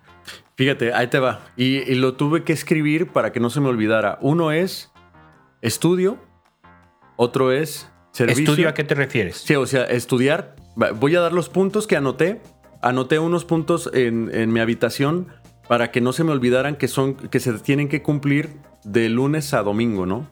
Que es uno estudiar, o sea, el estudio. Otro, otro es oración, otro es servicio y otro muy importante, tiempo para mí. Pero ahí te va. Uno, por ejemplo, em, pues, eh, lo puedo decir tal cual, ¿no? El lunes Lunes, tiempo para mí, tiempo de absolutamente no hacer nada. Incluso me privo de no, después de las ocho horas de trabajo, de no hacer, de no, de no tocar. Me privo de eso. Sé que suena como contradictorio, oye, pero es el tiempo que tienes como para estudiar. ¿Qué onda con eso? No, no, no. Es un tiempo de, de, de introspección, pero en el aspecto de decir, oye, tengo pendientes, los voy a anotar, pues. Pero exactamente de no, de no, no ser inquieto, no, no acumular basura, sino de, sacar basura, ¿no? Ah, creo que tengo estas cosas de más. De, orden, pues, digámoslo así, de orden. Ya sabes, lavar ropa, que a mí me, he encontrado una, como un, como un momento de satisfacción en ordenar todo ese tipo de cosas que estaban, no sé, ya sabes, dejé el plato, dejé la, dejé la ventana abierta, dejé tal ropa sucia, dejé todo esto el ordenar, eh, tener un tiempo para ordenar me ha ayudado mucho como para decir, ah, me siento bien, ¿no? Eh, martes, que son los días que tenemos de grabación, eso es, aparte de, eso lo, viene como en el servicio, en el servir, porque sé que los consejos que damos o las pláticas que tenemos son de utilidad para muchos músicos católicos que nos están escuchando, van empezando o ya se encuentran. Bueno, como para dos o tres, pero sí. Ah, sí, como para cuatro. sí, sí, exactamente. Eh, el miércoles, eh, el miércoles lo puedo decir tal cual eh, para estudiar. Estudiar completamente. O sea, meterme en mi instrumento y decir, es un día para ti y para mí. Tenemos que practicar y tenemos asuntos pendientes. Yo creo que todos tenemos asuntos pendientes en, en nuestros instrumentos, ¿no? Tales escalas que no conozco, las voy a estudiar hoy. Creo que las puedo complementar así. Tengo una canción en mente durante la semana que me tiene así como que agobiando, entonces hay que sacarla, hay que engendrarla el día de hoy, nada de esperar nueve meses. El día de hoy tiene que salir Este, creo que puedo escribir, puedo hacer una maqueta, creo que, o sea, el miércoles específicamente para eso, los jueves de servicio en mi comunidad, eh, un momento de oración, que a pesar que sirvo ahí eh, cantando, es un momento que aprovecho para la oración, claro, cabe mencionar, tanto como de lunes a domingo. Un momento antes de dormir, orar con Dios es vital, son las pilas del, día. Y, el viernes eh, es momento de dedicar tiempo a, la novia, a, pues, a estar ahí con ella, a, dedicar tiempo tal cual a la relación. Y el eh, sábado de mucho trabajo, caen misas y yo no trabajo los sábados y pues son días en los que sale una misa, salen dos, salen tres y hay que ir a cumplir. Y los domingos, pues bueno, también es ir, de, ir a cantar a diferentes templos. O sea, tú tienes tu trabajo de ocho horas de lunes a viernes y aún así te da tiempo de, cubrir estas áreas de, de, crecimiento integral, ¿no? Mente, cuerpo, espíritu, y te permite trabajar como músico católico, te permite agarrar misas, te permite esto, te permite servir como músico católico en tu comunidad, te permite crecer como músico católico estudiando, practicando y te permite crecer como persona que te suma a tu inspiración y a tu creatividad, ¿no? Tus ratos de ocio, tus ratos de, de ocio solo, de ocio acompañado, tus ratos de, de, ver series, de, de, caminar, de salir y cotorrear, o sea, todo esto que despeja la mente y permite que las ideas fluyan, ¿no? Sí, y, a mí me ha servido mucho y, se lo comparto a toda la gente que nos está oyendo. El domingo en la noche, el decir, ah, voy a organizar mi semana. No sabes el bien que me ha hecho el ser, o el, el intentar, o digámoslo así, el ser perseverante en la organización porque mi vida no era nada organizada, nada, absolutamente. Y me quejaba de que no tenía tiempo para estudiar, pero era porque mi vida era cero organizada. Claro, un caos. explico algo, no, un caos terrible.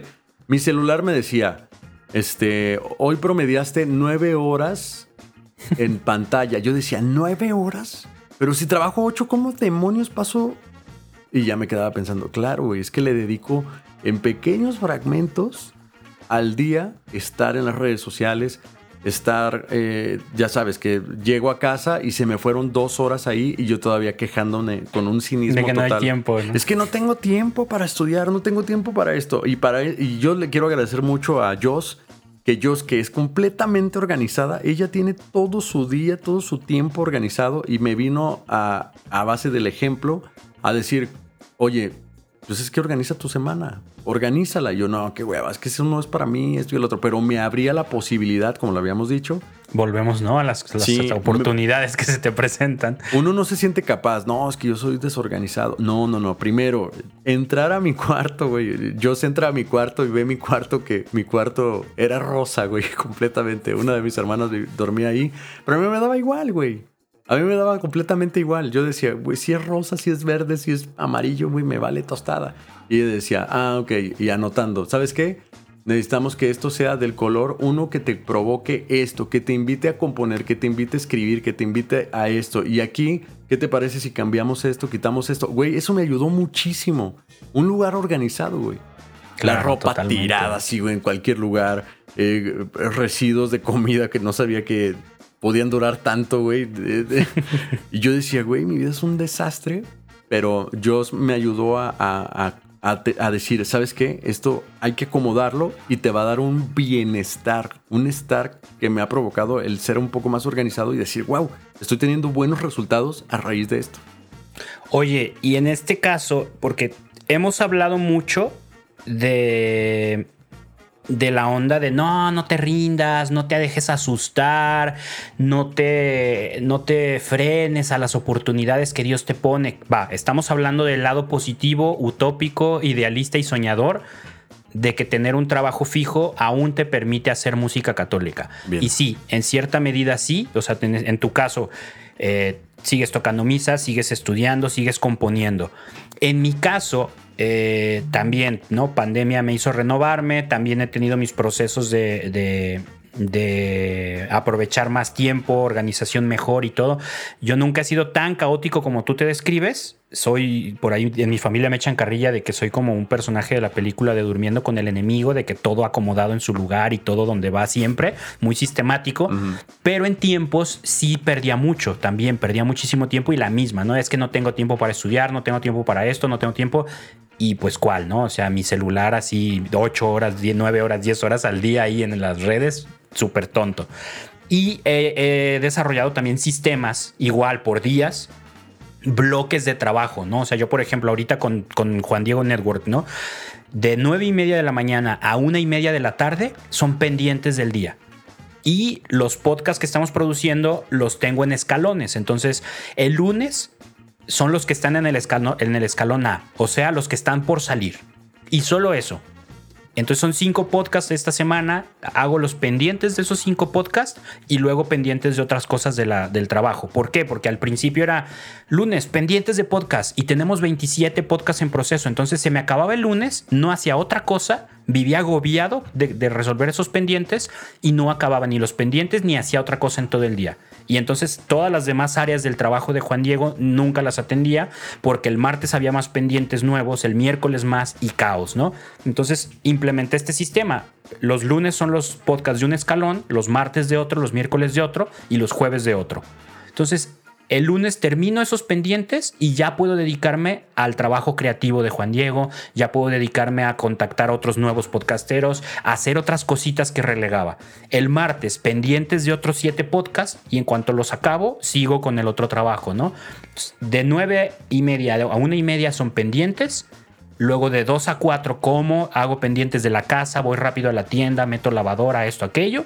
Y de cuatro a seis es Juan Diego creativo no hago ningún pendiente, que me mandan una grabación que un editor me escribe, no los pelo hasta el día siguiente porque es trabajo creativo, diseñar nuevos podcasts, cosa que antes no estaba haciendo, ¿no? Y ya a las 6 se acabó Juan Diego. Obviamente atiendo algún WhatsAppito o algo urgente ya más tarde. Pero a partir de las 6 entonces ya de 6 a 7 los lunes estudio batería, los martes estudio guitarra, los miércoles escribo, escribo cosas para el podcast y así, ¿no? Y trabajo en bloques de 45 minutos. 45 minutos trabajo, 15 descanso y hago otra cosa. Entonces, eso durante toda la mañana, este, me pongo mis cronómetros, entonces 45 minutos yo ya sé que no voy a ver redes sociales porque en 15 minutos las puedo ver en media hora las puedo ver. Entonces esos 45 minutos neta no agarro el celular. Y en esos 15 de descanso agarro la guitarra y estudio una canción. o en esos 15 agarro las baquetas, pongo el metrónomo y 15 minutos de ejercicios. O sea, es más de lo que hacía cuando no tenía un trabajo que me quitaba tiempo. Exacto, güey. ¿No? Exacto. O sea, te canaliza, te, te, te hace neta aprovechar tus tiempos, ¿no? Entonces, ahorita que tengo un trabajo de ocho horas o de casi ocho horas, estudio más que antes que no tenía trabajo. Exacto. ¿No? Eso está cañón. Pero, ¿dónde está el, lado negativo que yo tengo muy presente en mí y que creo que tú también? A ver. Que sí hay un lado negativo y, quiero que reflexionemos sobre él para aprender a, lidiar con él. ¿Cómo va tu proyecto de música original? Ándale. Sí, sí, sí, exacto. ¿No? O sea, porque estamos diciendo, no, no, no le tengas miedo a un trabajo formal y Dios te pone oportunidades y sí sigues pudiendo ser músico católico. Sí, tú sigues tocando misas, componiendo esto, yo sigo componiendo, también voy a misas cuando me contratan y todo eso. Pero por lo menos yo, ¿sabes cuándo fue la última vez que toqué en vivo con mi música? Güey, hace, hace dos años. Sí, claro, lo iba a decir, güey. Dos años, güey.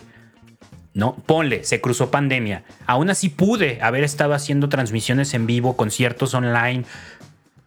Hice uno en toda la pandemia. Que fue. Ah, pero hiciste un en vivo, dices. Un en vivo. También estuviste conmigo en el programa de, de, mano a mano, ¿no? Ah, bueno, sí, pero, pero así de yo. pero no vale, güey. O sea, fue una grabación de una canción. Claro, güey, claro. Pero un concierto como tal, güey. Y, toqué conciertos digitales con Marco, con Kiki, con Martín y, varios, ¿no?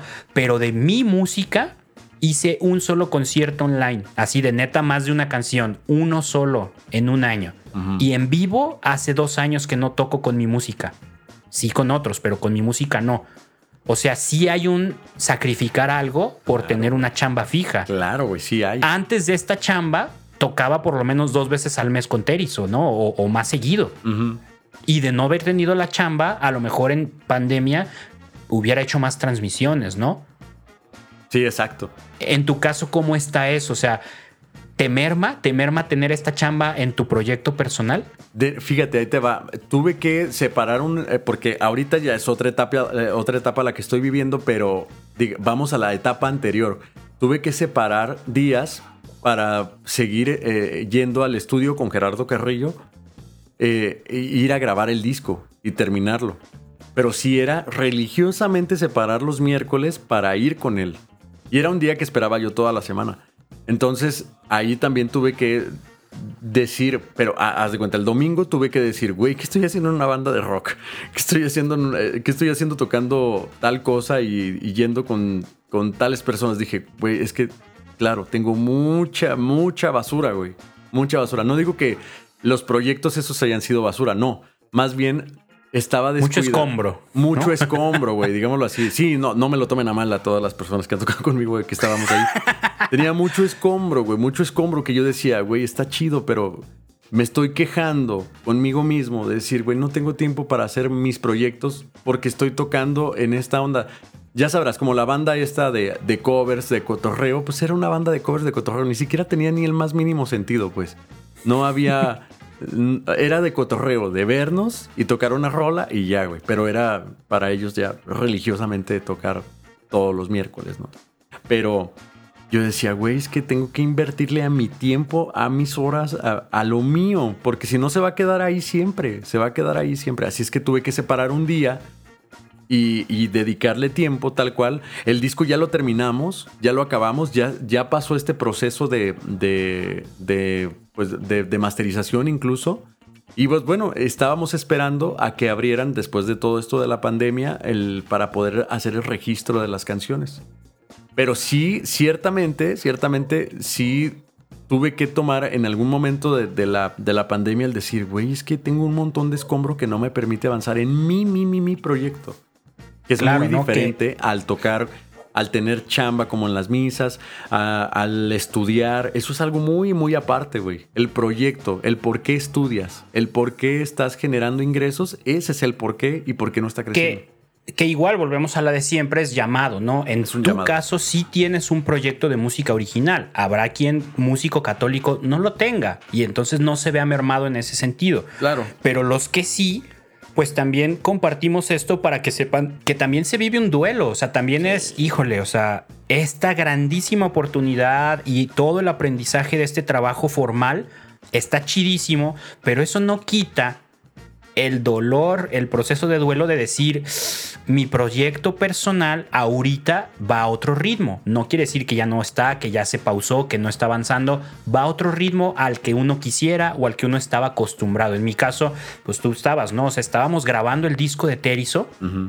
Y se vio truncado por procesos de vida de todos los integrantes. Y luego fue mi. O sea, yo literalmente un año entero viví mi duelo de que el proyecto al que le dediqué siete años de vida, 100% de atención, se paró.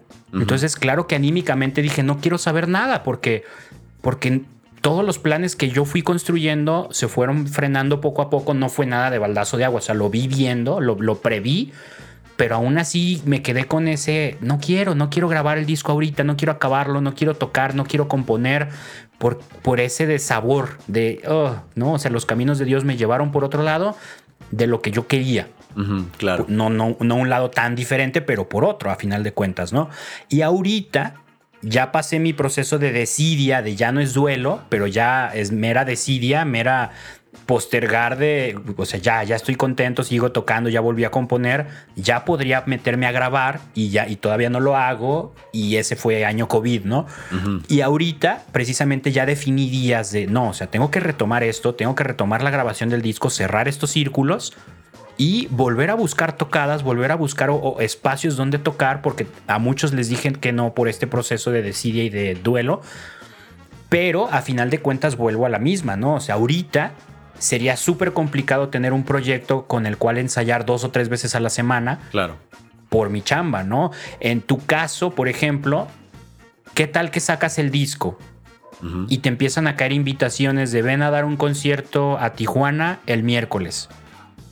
¿Qué vas a hacer? Güey, qué fuerte eso, güey. Sí, ahí es donde se vive el duelo completamente. Porque o sea, estás sujeto a la obediencia de tu trabajo. En mi caso, yo tengo mi trabajo fijo pero tengo esa libertad. Yo le puedo decir a mi jefe, oye, ¿sabes qué? Estos tres días voy a estar fuera de la ciudad. y le vale reverenda madre porque de entrada la empresa está en Monterrey, yo acá, y mientras yo me conecte no pasa nada. Y aún así, o sea, si estoy todo el día desconectado porque tengo una tocada y prueba de sonido y esto, no me, o sea, se habló en el trato y me dijo, no pasa nada, nomás cuida que la chamba vaya al día. Claro, dejas pendientes antes y retomas pendientes el día siguiente, ¿no? En tu caso creo que es más común o sea, quien tiene una chamba fija no, no va a ser lo más normal que se pueda desconectar dos, tres días de la chamba para ir a dar un concierto entre semana a otra ciudad. Ahí cómo vives esa sensación. O sea, tú estás mentalizado a que no lo vas a hacer, o sea, no lo buscas porque sabes que no podrías, no lo buscas porque no te interesa, o lo vas a buscar y vas a apostar a ver qué sucede, cómo se vive eso. Y fíjate, al principio sí se vive un duelo porque tienes que Eso es lo que yo pensaba, ¿no? Tienes que decir que no desde el inicio, güey. Sí, no, porque trabajo. Pero puedes hacer uso de tus días de vacaciones y, ahí usar esas cartitas, pues quemarlas ahí, ¿no? Decir, oye, pido tales días porque me voy a ir a tal lado. Tengo la bendición y la enorme bendición de que el sembrador, eh, tenemos un jefe excepcional, es Luis Carlos Frías, que entiende perfecto la vocación recuerdo perfecto que él muchas veces me ha dicho, entiendo que tu apostolado es este, o sea, que el, ser músico, y mientras esté la posibilidad, adelante y dale. Y ha sido maravilloso contar con el apoyo tal cual, pero hay otras veces en las que se me ha dicho que no, porque la chamba está compleja. Claro. No, y ahí yo creo que, que, que valdría aclarar que el el jefe que tú tienes, la chamba que tú tienes, el jefe que yo tengo, la chamba que yo tengo, no los tenemos por méritos. O sea, no es que Ángel haya hecho lo suficiente para haberse ganado un jefe así de chido o un trabajo así de chido. Y Manu tampoco. Manu no hizo nada para merecerse ese jefe o ese trabajo. Es lo que sí creo es que somos hombres que se han atrevido a confiar en Dios. Claro, güey. Sí. Y nos, ha y nos ha retribuido con esto, ¿no? Con tener la oportunidad de tener trabajos y jefes que cuando se puede nos lo permiten, ¿no? Y cuando no se puede, pues tenemos que, agachar cabeza y decir ni modo, ¿no? Y entonces entender que nuestra misión como músicos católicos siempre, siempre, siempre va de la mano del sacrificio. En tu caso, o sea, lo acabas de decir y eso es un mega sacrificio. Te sale un concierto chido, pues uso mis días de vacaciones. O sea, estás sacrificando días que podías usar para descansar, para irte a la playa con la familia, con la novia, yo qué sé, los vas a usar para seguir trabajando, seguir haciendo apostolado, seguir evangelizando, no más que en otro lado que disfrutas mucho también, ¿no? Eh, o sea, es, es la misma, ¿no? Es sacrificar, pero justo ese sacrificio es el que Dios valora y el que Dios toma en cuenta. Sí, exacto. dice, si tu corazón está dispuesto a renunciar a tus vacaciones por seguir evangelizando, entonces Dios mueve las fichas para que tu jefe te permita tomar días cuando se pueda. Exacto. Y Dios va a mover las fichas para que puedas seguir evangelizando a través de tu trabajo, a través de tu música y a través de lo que haces, ¿no? No quiere decir que así funcione, que Dios diga, a ver, primero tú y luego yo. Ándale, güey. ¿no? Ándale, sí. Pero Dios valora la disposición de nuestros corazones, ¿no? Sí, güey. Pedro, Pedro cuando, cuando vio a Jesús que estaba en el mar, dijo, Señor, si eres tú, mándame ir a ti. Pero, o sea, güey, yo le hubiera dicho, Señor, si eres tú, ven, güey. O sea, yo hubiera, yo hubiera dicho. O, o, llévame volando, ¿no? Sí, o llévame volando, porque dentro de lo que yo pienso, dentro de mi entendimiento, no está en que un ser humano pueda caminar en el agua. Tú Exacto, ¿no? sí. Tú sí, porque eres Dios. Yo Pero yo no. Soy un güey, o sea, soy un güey. Soy un güey. Yo no, yo no, yo no tengo ni la menor idea de, cómo lo estés haciendo tú. ¿Cómo voy a hacer cómo hacerlo yo? O sea, pero sí, ciertamente lo que acabas de decir es un tema bien interesante. Tienes que ser valiente. Valiente. y, y ahí te va, te voy a decir algo. Perdóname, perdón. A mí me ha tocado muchas veces porque sé que en la obediencia hay santidad. Y cuando estás en un trabajo fijo, tal cual, Dios te permite experimentar esto, este grado de, más bien, ejercitar tu humildad al decir, no es para mí, porque ya se me dijo que no, pero estoy seguro que era para alguien más. Oye, sé que me quieres para esta misa, sé que me, que me quieres para este concierto, yo no puedo, pero te recomiendo a alguien. Y allí tú estás beneficiando a otra persona también. Y te estás beneficiando a ti al aceptar, a ver, o sea, tengo esta chamba, me estoy beneficiando de esta chamba casi toda mi vida, o sea, todos los días de este año, ¿no? Entonces también tengo que reconocer que la chamba me exige sacrificio y aceptación. No puedo sacar los provechos y cuando me exige, no dar. Güey, hay una historia bien interesante de, de David que tenía como tres guerreros, ¿no? Si son cuatro, alguien que me diga pero eran, lo voy a poner que eran tres guerreros. Esos tres guerreros que estaban a la orden, güey. O sea, en cuanto David decía, estos vatos estaban a la disposición completa. Entonces un día, David, em, eh, lo voy a poner así, voy a parafrasear, dice, dice, hoy tengo sed. Me encantaría tomar agua del pozo, pero de allá de mis enemigos, de los vatos que están allá afuera. Entonces los tres, los tres guerreros ni prontos ni perezosos de volada se suben a sus caballos, van, llegan, agarran el agua que el rey David pidió y se lanzan de regreso hacia con David. Y ya llegando con él, David se, sintió como, wow, ¿qué onda con estos vatos? La obediencia que tienen es admirable. Y el agua la, decidió pues tirar en sacrificio a Dios. Dijo, Señor, esta agua no soy digno yo de tomarla. Te la ofrezco a ti, Señor. O sea, imagínate los vatos. Ay, güey. parece. Arriesgamos la vida para que tú, güey. Ah, no, no, no. Eso es lo más interesante de todo. Me pareció muy interesante. Hay que ser obedientes como viles instrumentos que a la orden.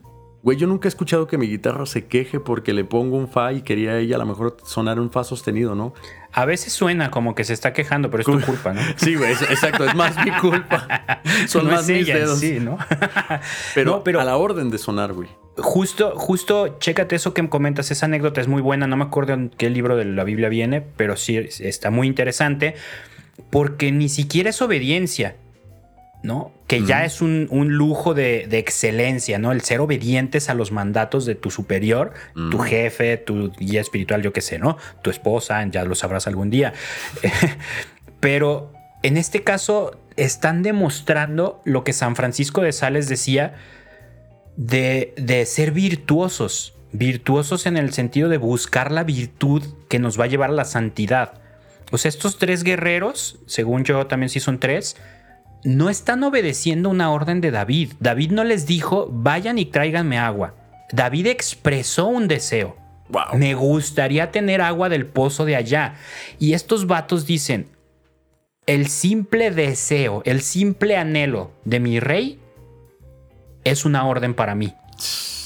O sea, San Francisco de Sales dice esto, el, el hombre que quiere ser virtuoso tiene que ser presto a las oportunidades de servir, no esperar a que, tenga, a que le pidan servir. Si tú ves una oportunidad, si tú escuchas a alguien decir, quiero agua de ese pozo, lánzate y ve y tráele agua, lo que te cueste. Eso es ser virtuoso porque viste la oportunidad de servir el que obedece es un buen hombre, es obediente, le toca obedecer.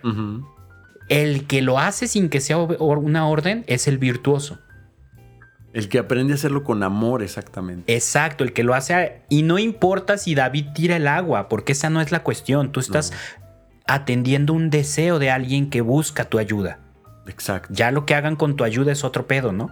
Claro, güey yo quería retomar esta parte. Me encantó la, el paralelismo que hiciste con, con el pasaje de, de, Jesús invitándonos a caminar en el agua.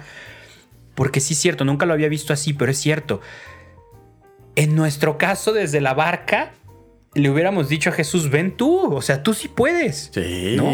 O el más atrevido a lo mejor hubiera dicho, pues eres Dios, ¿para qué me arriesgas a caminar en el agua? Llévame volando. Hazme aparecer allá en un chasquido, ¿no? O sea, puedes. Y, Jesús podía, así, ¿no? O sea, pero no. Jesús nos dice, a ver, yo te estoy diciendo que vengas caminando. Sí, sí puedo ir yo. Sí, sí te puedo traer volando. Sí, puedo hacer que aparezcamos en tierra. Pero te estoy invitando a caminar hacia mí. Y caminar sobre el agua, ¿no? La canción que yo tengo acá de Terizo de caminar habla de eso. O sea, que digan que soy inestable porque así creo que estoy caminando en el agua. y es ahí donde Dios me invita a caminar en el agua. O sea, y en este caso, ¿qué es? ¿Cómo se interpreta ese caminar sobre las aguas para nosotros? Confiando. ¿Por qué? Porque nosotros le decimos, Dios nos dice, ven. Y nosotros qué le decimos a Dios, no, pues ya ponme en escenarios chidos. No, pues ya hazme vivir de la música católica, ya dame trabajo para vivir de esto. A ver, o sea, Dios podría, podría hacer que nuestra música católica fuera la mejor del mundo y la más famosa y, vivir de esto mañana. Dios tiene ese poder. Claro. Pero no es la manera en la que Dios procede. Dios nos dice, bájate de la barca, bájate de tu lugar seguro y camina sobre el agua. O sea, chambeale, confía en mí, acepta esa chambita, acepta esa oportunidad, arriesgate, aunque no parezca tener sentido, aunque no, aunque todo tu ser, todo tu intelecto y tu intuición te diga que eso no funciona. Dios va a hacer que funcione. Y es que observa bien lo que vive Pedro, Manu. Lo que vive Pedro, cuando se le pide que vaya a caminar sobre el agua, que fue su idea, él se da, se da cuenta de que el agua está turbulenta. No solamente eso, que hay viento, que está oscuro, que, que lo que está viviendo es sobrenatural y seguramente lo que él estaba pasando por su mente era de ¿qué estoy haciendo, güey? ¿Qué estoy haciendo? Y se empezó a hundir. Hombre de poca fe, ¿no? Y le tienden la mano. Exacto. y eso... Ajá. Ah, dale, dale, dale. El entorno puede hacerte pensar que no debes de tener fe. Pero, güey, entendamos que Dios es sobrenatural. No es paranormal. El demonio es paranormal, güey. Pero Dios es sobrenatural, güey. Y, el, el, que nosotros veamos, o sea, tú observa tu entorno. A lo mejor la persona que se encuentra ahorita escuchando esto puede ver su entorno como un caos. Güey, no te hundas, güey. No te hundas. Exactamente, o sea, y no estamos hablando de un caos de la familia divorciada y de adicciones y, me, y no tengo trabajo. No, no, no. Digo, también, sí, también. Pero estamos hablando de un contexto quizá un poco más tranquilo, más normal, más común. A lo mejor el decir, ay, es que tengo este trabajo que no me permite ser músico. Ay, es que tengo esto que me quita tiempo y no puedo dedicarle a lo que quiero, que es la música, eso, o, mi pasión, aunque no sea la música, ¿no? Eso es el entorno turbulento. ¿Por qué? Porque si tú lo permites, ya lo, ya lo dijimos hace rato, está en tus manos que ese entorno te hunda o te saque a flote. Está en tus manos el que puedas caminar sobre el agua o te hundas, ¿no? Tú decides si tienes fe en Jesús y esa fe va a hacer que tu trabajo de ocho horas te sirva para crecer como músico o no tener fe en Jesús, en esa invitación a caminar sobre las aguas y ese trabajo te hunda y te haga pensar que ya no tienes tiempo, que ya no es tiempo, que ya no es momento, que ya no estás llamado a la música católica. Tú decides cómo interpretar la turbulencia de ese contexto en el que Jesús te está invitando a caminar sobre las aguas. Exactamente, silenciar aquellas voces que te están diciendo que no vas a poder, tanto las que son literales hasta las que son, como lo está diciendo Manu, como, como las que no son verbales, ¿no? Pero las que son verbales no te dejes intimidar, güey. Imagínate tú que ahorita la persona que nos está escuchando, tú vas caminando ahorita en este instante, según tu proceso estás caminando en el agua y seguramente te vas a encontrar con alguien que te diga, oye, pero ahí no hay seguro. Ahí no hay seguro. Ahí no hay ingreso. Ahí no hay quincena. Ahí no hay quincena. Seguramente Pedro. Eh, no hay aguinaldo, padre. Ahí no hay. ahí no hay. Seguramente Pedro ha de haber visto una ola y ha de haber pensado, o sea, puedo caminar en el agua, pero no sé qué va a pasar con las olas. ¿Sí me entiendes? Ay, y a la hora que brinque, qué pedo, Exacto. Ah, seguramente se va a abrir. No, no, no sé. No, no, ni siquiera creo que se le dio la oportunidad, ¿no? Algo pudo haber pasado. Y eso mismo te puede pasar a ti. Que esas voces las tomes tan personales que empieces a escuchar que, esas recomendaciones, entre comillas, que te están diciendo, hagan que te hundas, hagan que te caigas, que te vayas abajo, abajo, abajo, abajo, abajo. Recuerda estas, e, estas palabras, hombre de poca fe, ¿por qué dudaste? No dudes. O sea, ahorita no dudes, no tengas miedo, que es posible. Ah, recuérdalo bien, todo es posible para aquel que cree. Güey, eso es lo que nos toca hacer. Tenemos que creer. Sí, y insisto, ¿no? Auto, autopromoción. La canción de Caminar, que trae toda esta temática, hay una parte de la letra en la que escribí, son tantas opiniones Ah, escucho aquellas voces desde adentro y, desde, afuera, güey. ¿No? O sea, hay quien te está diciendo, no te, o sea, no dejes tu trabajo porque allá no hay seguro, allá no hay quincena, allá no hay aguinaldo.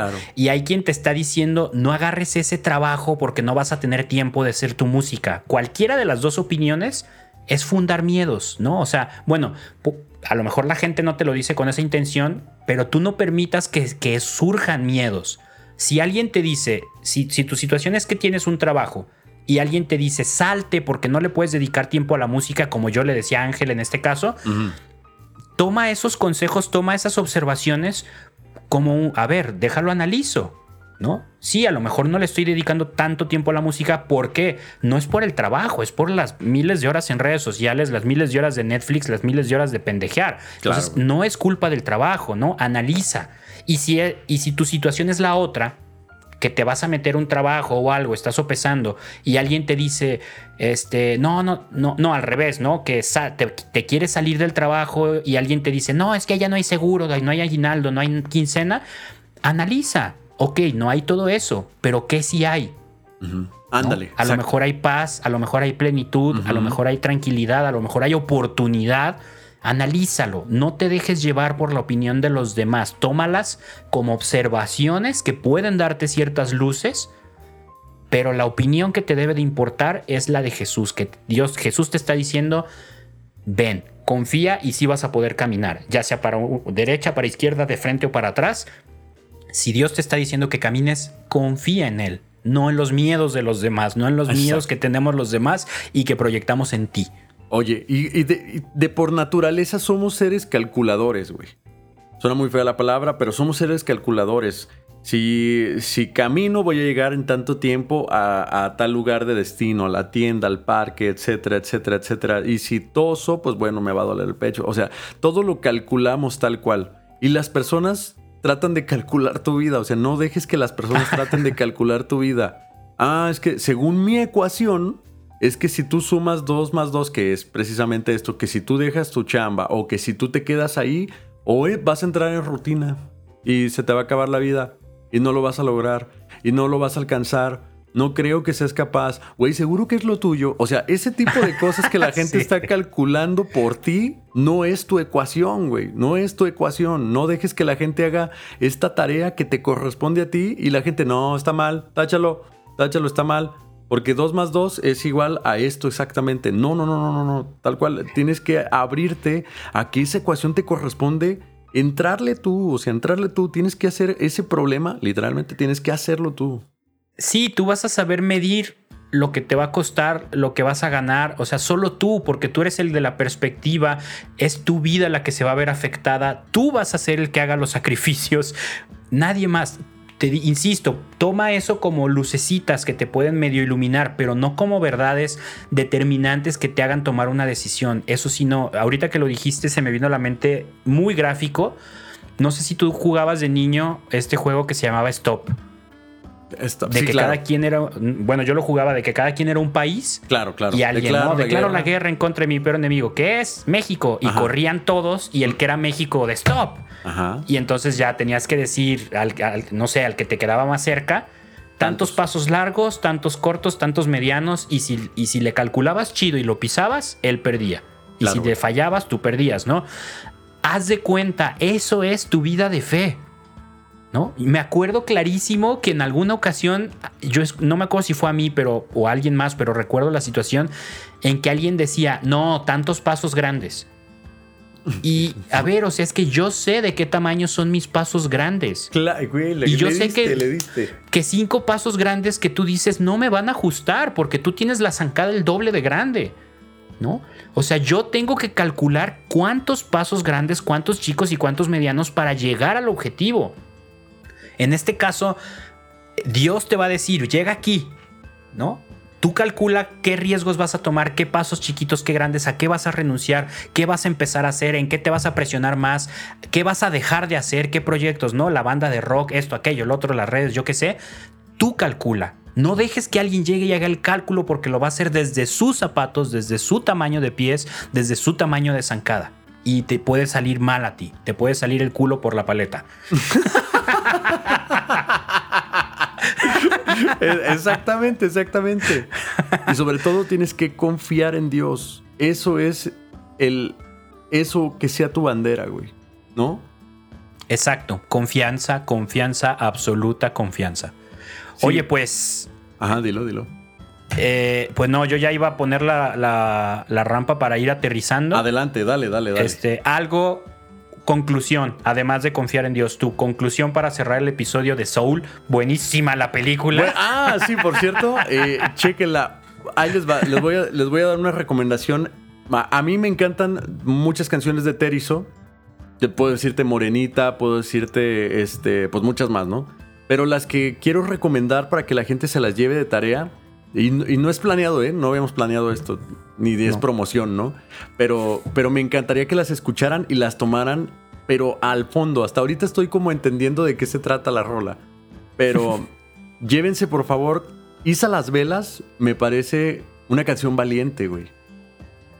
O sea, de esa emoción, la canción dice este, que, que estaba sentado sintiendo la arena y pensando, güey, es que es mi momento para aventarme al agua. Es una canción muy valiente, escúchenla y háganla personal junto con esta de Caminar, que hay una versión muy buena en vivo eh, que cantaron con Rogelio Casasola. Hey. Está muy chida esa versión. Escuchen la letra y vivan esa canción. A mí, yo recuerdo haber escuchado que mi favorita es Isa Las Velas y haber sentido precisamente la emoción de la que está comentando porque estás narrando, narrando un proceso en tu vida muy interesante que tiene que ver con esta plática. Sí, exactamente, ¿no? Digo, yo nunca lo he ocultado, yo soy fan de mi música. no sé si a todos les pase. Yo he conocido muchos compositores que dicen, no, yo no me escucho nunca, ¿no? Qué flojera. Yo sí, yo soy fan, fan, porque uno, pues son canciones que reflejan mi proceso de vida y me encanta, yo soy nostálgico, ¿no? Me encanta voltear al pasado y ver lo que he vivido. Claro. Y lo hago en fotos, lo hago en videos, lo hago con anécdotas con amigos y también con mis canciones, ¿no? Las escucho y, ah, cuando escribí eso estaba viviendo esto, o sea, me encanta, ¿no? Soy súper nostálgico. Y dos, porque sé que son canciones que Dios me ha regalado, o sea, no le voy a decir a Dios, ay, no voy a escuchar esto que me inspiraste. No, o sea, pues no, no manches. No, en el sentido de, oh, el Espíritu Santo vino y puso la letra en mi corazón y salió. Con una canción sí me pasó así, pero una, ¿no? Las demás, pues es talacha, es sentarte y de qué hablo y tazas, ¿no?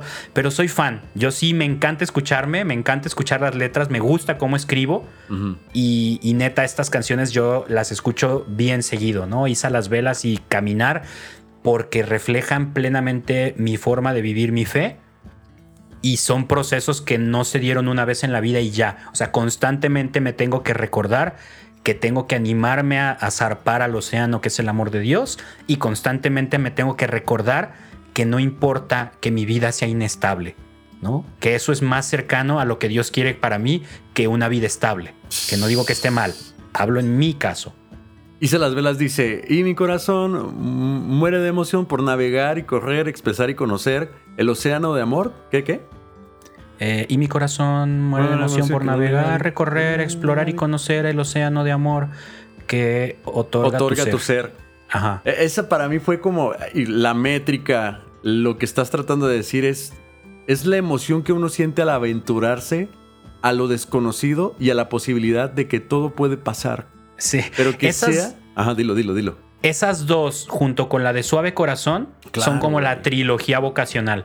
Claro, güey, claro. Esas, o sea, esas tres canciones son meramente vocacionales de hazle caso a lo que Dios puso en tu corazón. Anímate, salte del puerto. Si un barco en un puerto no sirve de nada.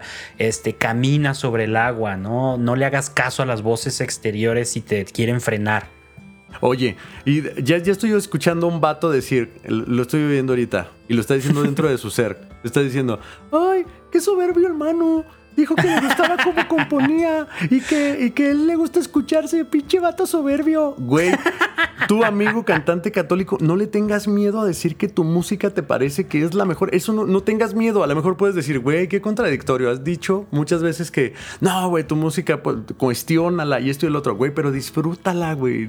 Claro. Aprende, aprende a que le escribiste junto con, con, Dios, o sea, disfrútala. Por algo está ahí en las redes sociales, es porque el proceso a lo mejor estuviste satisfecho, pero siéntete orgulloso de lo que haces. También tienes que tener este, este autoestima positivo que te permite la aceptación a tu música y, no tirarte a lo mejor a una falsa humildad. Eso ya cada quien lo va a ver, eso ya es algo que cada quien tiene que saber en su examen personal.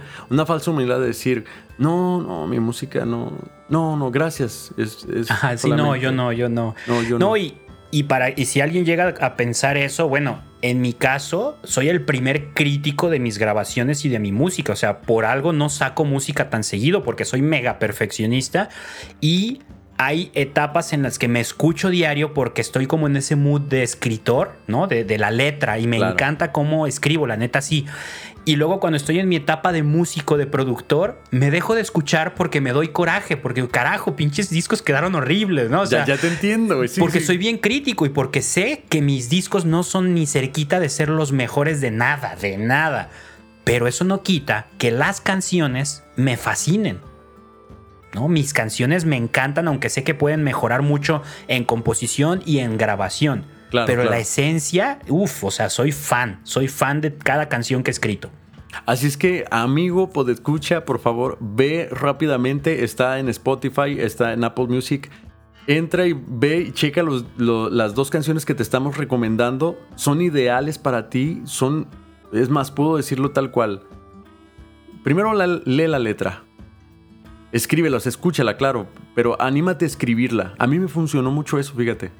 Eh, cuando, cuando estaba yo tocando con ustedes, me funcionó mucho escribir la letra y recuerdo haber hecho un cover de una de tus canciones que era precisamente Isa las velas, que el escribirla te hace estar dentro de la cabeza del escritor. Apropiártela, ¿no? Sí, güey, de decir, güey, qué perro, que, él rimó esto con esto. ¿Habrá sido su intención? O sea, ¿cómo fue que se le ocurrió esta onda? Fonéticamente queda correcta los tresillos que metes ahí en, en, esa parte que, platicábamos. Y mi corazón. Eso está súper interesante. O sea, qué chido. Por favor, escúchenla, tómala personal, llévatela, escúchala dos, tres veces al día. Te va a funcionar mucho. Te va a dar elementos para que te los lleves a tu casa y digas, puedo hacer algo igual, puedo hacer algo que, que exprese lo mismo. Está muy chido. Oye, una regla que quiero compartir con todos todos los amigos de, los T-Projectors. Ah. ah. Está chido eso, güey. T-Projectors. Los T-Projectors. Así se va a llamar la comunidad. Sí, güey. Eh, una regla de composición no escrita, espero, o, tal vez a lo mejor sí está escrita, que funciona mucho, es, es esa, un paso de civil, un paso de poeta, un paso de civil, un paso de poeta. ¿A qué se refiere este? Un paso de civil es a lo mejor describir en dónde estás literalmente, ¿no? Esta canción dice exactamente eso. Estoy sentado eh, en, la arena, sintiendo, sintiéndola en mis pies, en el mar, viendo el mar. Eso es algo literal. Y luego un paso de poeta, que es, pero eh, yo sé que es el océano de Dios. Yo sé que es, es la inmensidad de lo que tú me regalas. Yo sé, o sea, ¿sí me entiendes? Un paso literal, un paso de poeta. En, ese es un juego muy interesante que a lo mejor lo hiciste inconsciente, pero es, es una regla tal vez no escrita dentro de, la, de, las reglas de composición. Sí, es un muy buen recurso y estaría muy bueno a ver cuando hacemos un episodio de recursos, de, ideas de lo, que, de lo que usamos nosotros o analizar qué usan otros para sacar más recursos, ¿no? De composición lírica, musical, estaría muy bueno. Güey, estaría muy chido porque mucha gente puede llegar a pensar eh, eh, que el proceso de escribir una canción es todo tiene que rimar pero nada tiene que tener sentido. O sea, güey, no, hay que poner atención. Ahí hay, eh, o sea, el escribir una canción, tú puedes ponerle el filo que tú quieras y el alcance a la gente que tú quieras. Está muy chido. Exacto. Pues va que va. Muchísimas gracias Ángel por la recomendación de la banda. Te digo que a ratos yo me desconecto y no quiero escuchar nada, pero a ratos me vuelvo mi fan número uno. Y sí, esas canciones creo que ayudan mucho. Precisamente las escribí pensando en, amigos que vivieron eso, yo mismo que viví eso con otros amigos, ¿no? De procesos vocacionales, miedos, eh, renuncias, sacrificios, lutos de, de procesos musicales, de proyectos musicales. Y creo que sí pueden ayudar. Vale la pena que se den una vueltecilla ahí a que las escuchen o vean los videos, los tenemos ahí en YouTube. Y bueno, pues la neta, qué chida tangente. Es la tangente eh, más grande que hemos abierto de un episodio. y vamos a hablar de Soul. Ya quiero ver el título de este episodio, güey. A, ver, qué se nos ocurre, güey. Quiero ver, quiero ver si tienes los huevos de ponerle que hablamos de Soul, güey. este, a ver qué se nos ocurre, ya, ya, ya veremos. Pero bueno, prometemos con la mano levantada, como dice Macaco. Eh, vamos a hablar de Soul en otro episodio, porque es una película que vale la pena y ya la vimos, ya hicimos anotaciones y todo. Sí, claro. Y cuando retomemos ese tema, nos vamos a saltar esta parte de la película que nos sacó a toda esta tangente para no arriesgarnos.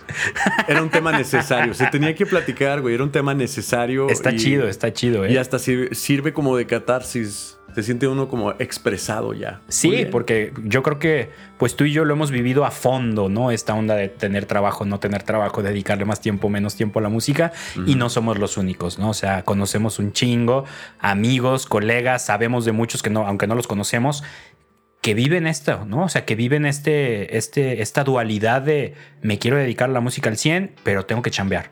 Claro, güey. Y muchos lo sufren, muchos lo sufrimos y vale la pena decir que no es necesario sufrirlo. O sea, sí vas a pasar por una etapa de duelo, pero sácale jugo. Esa es mi conclusión. Sácale jugo a las oportunidades que Dios te da.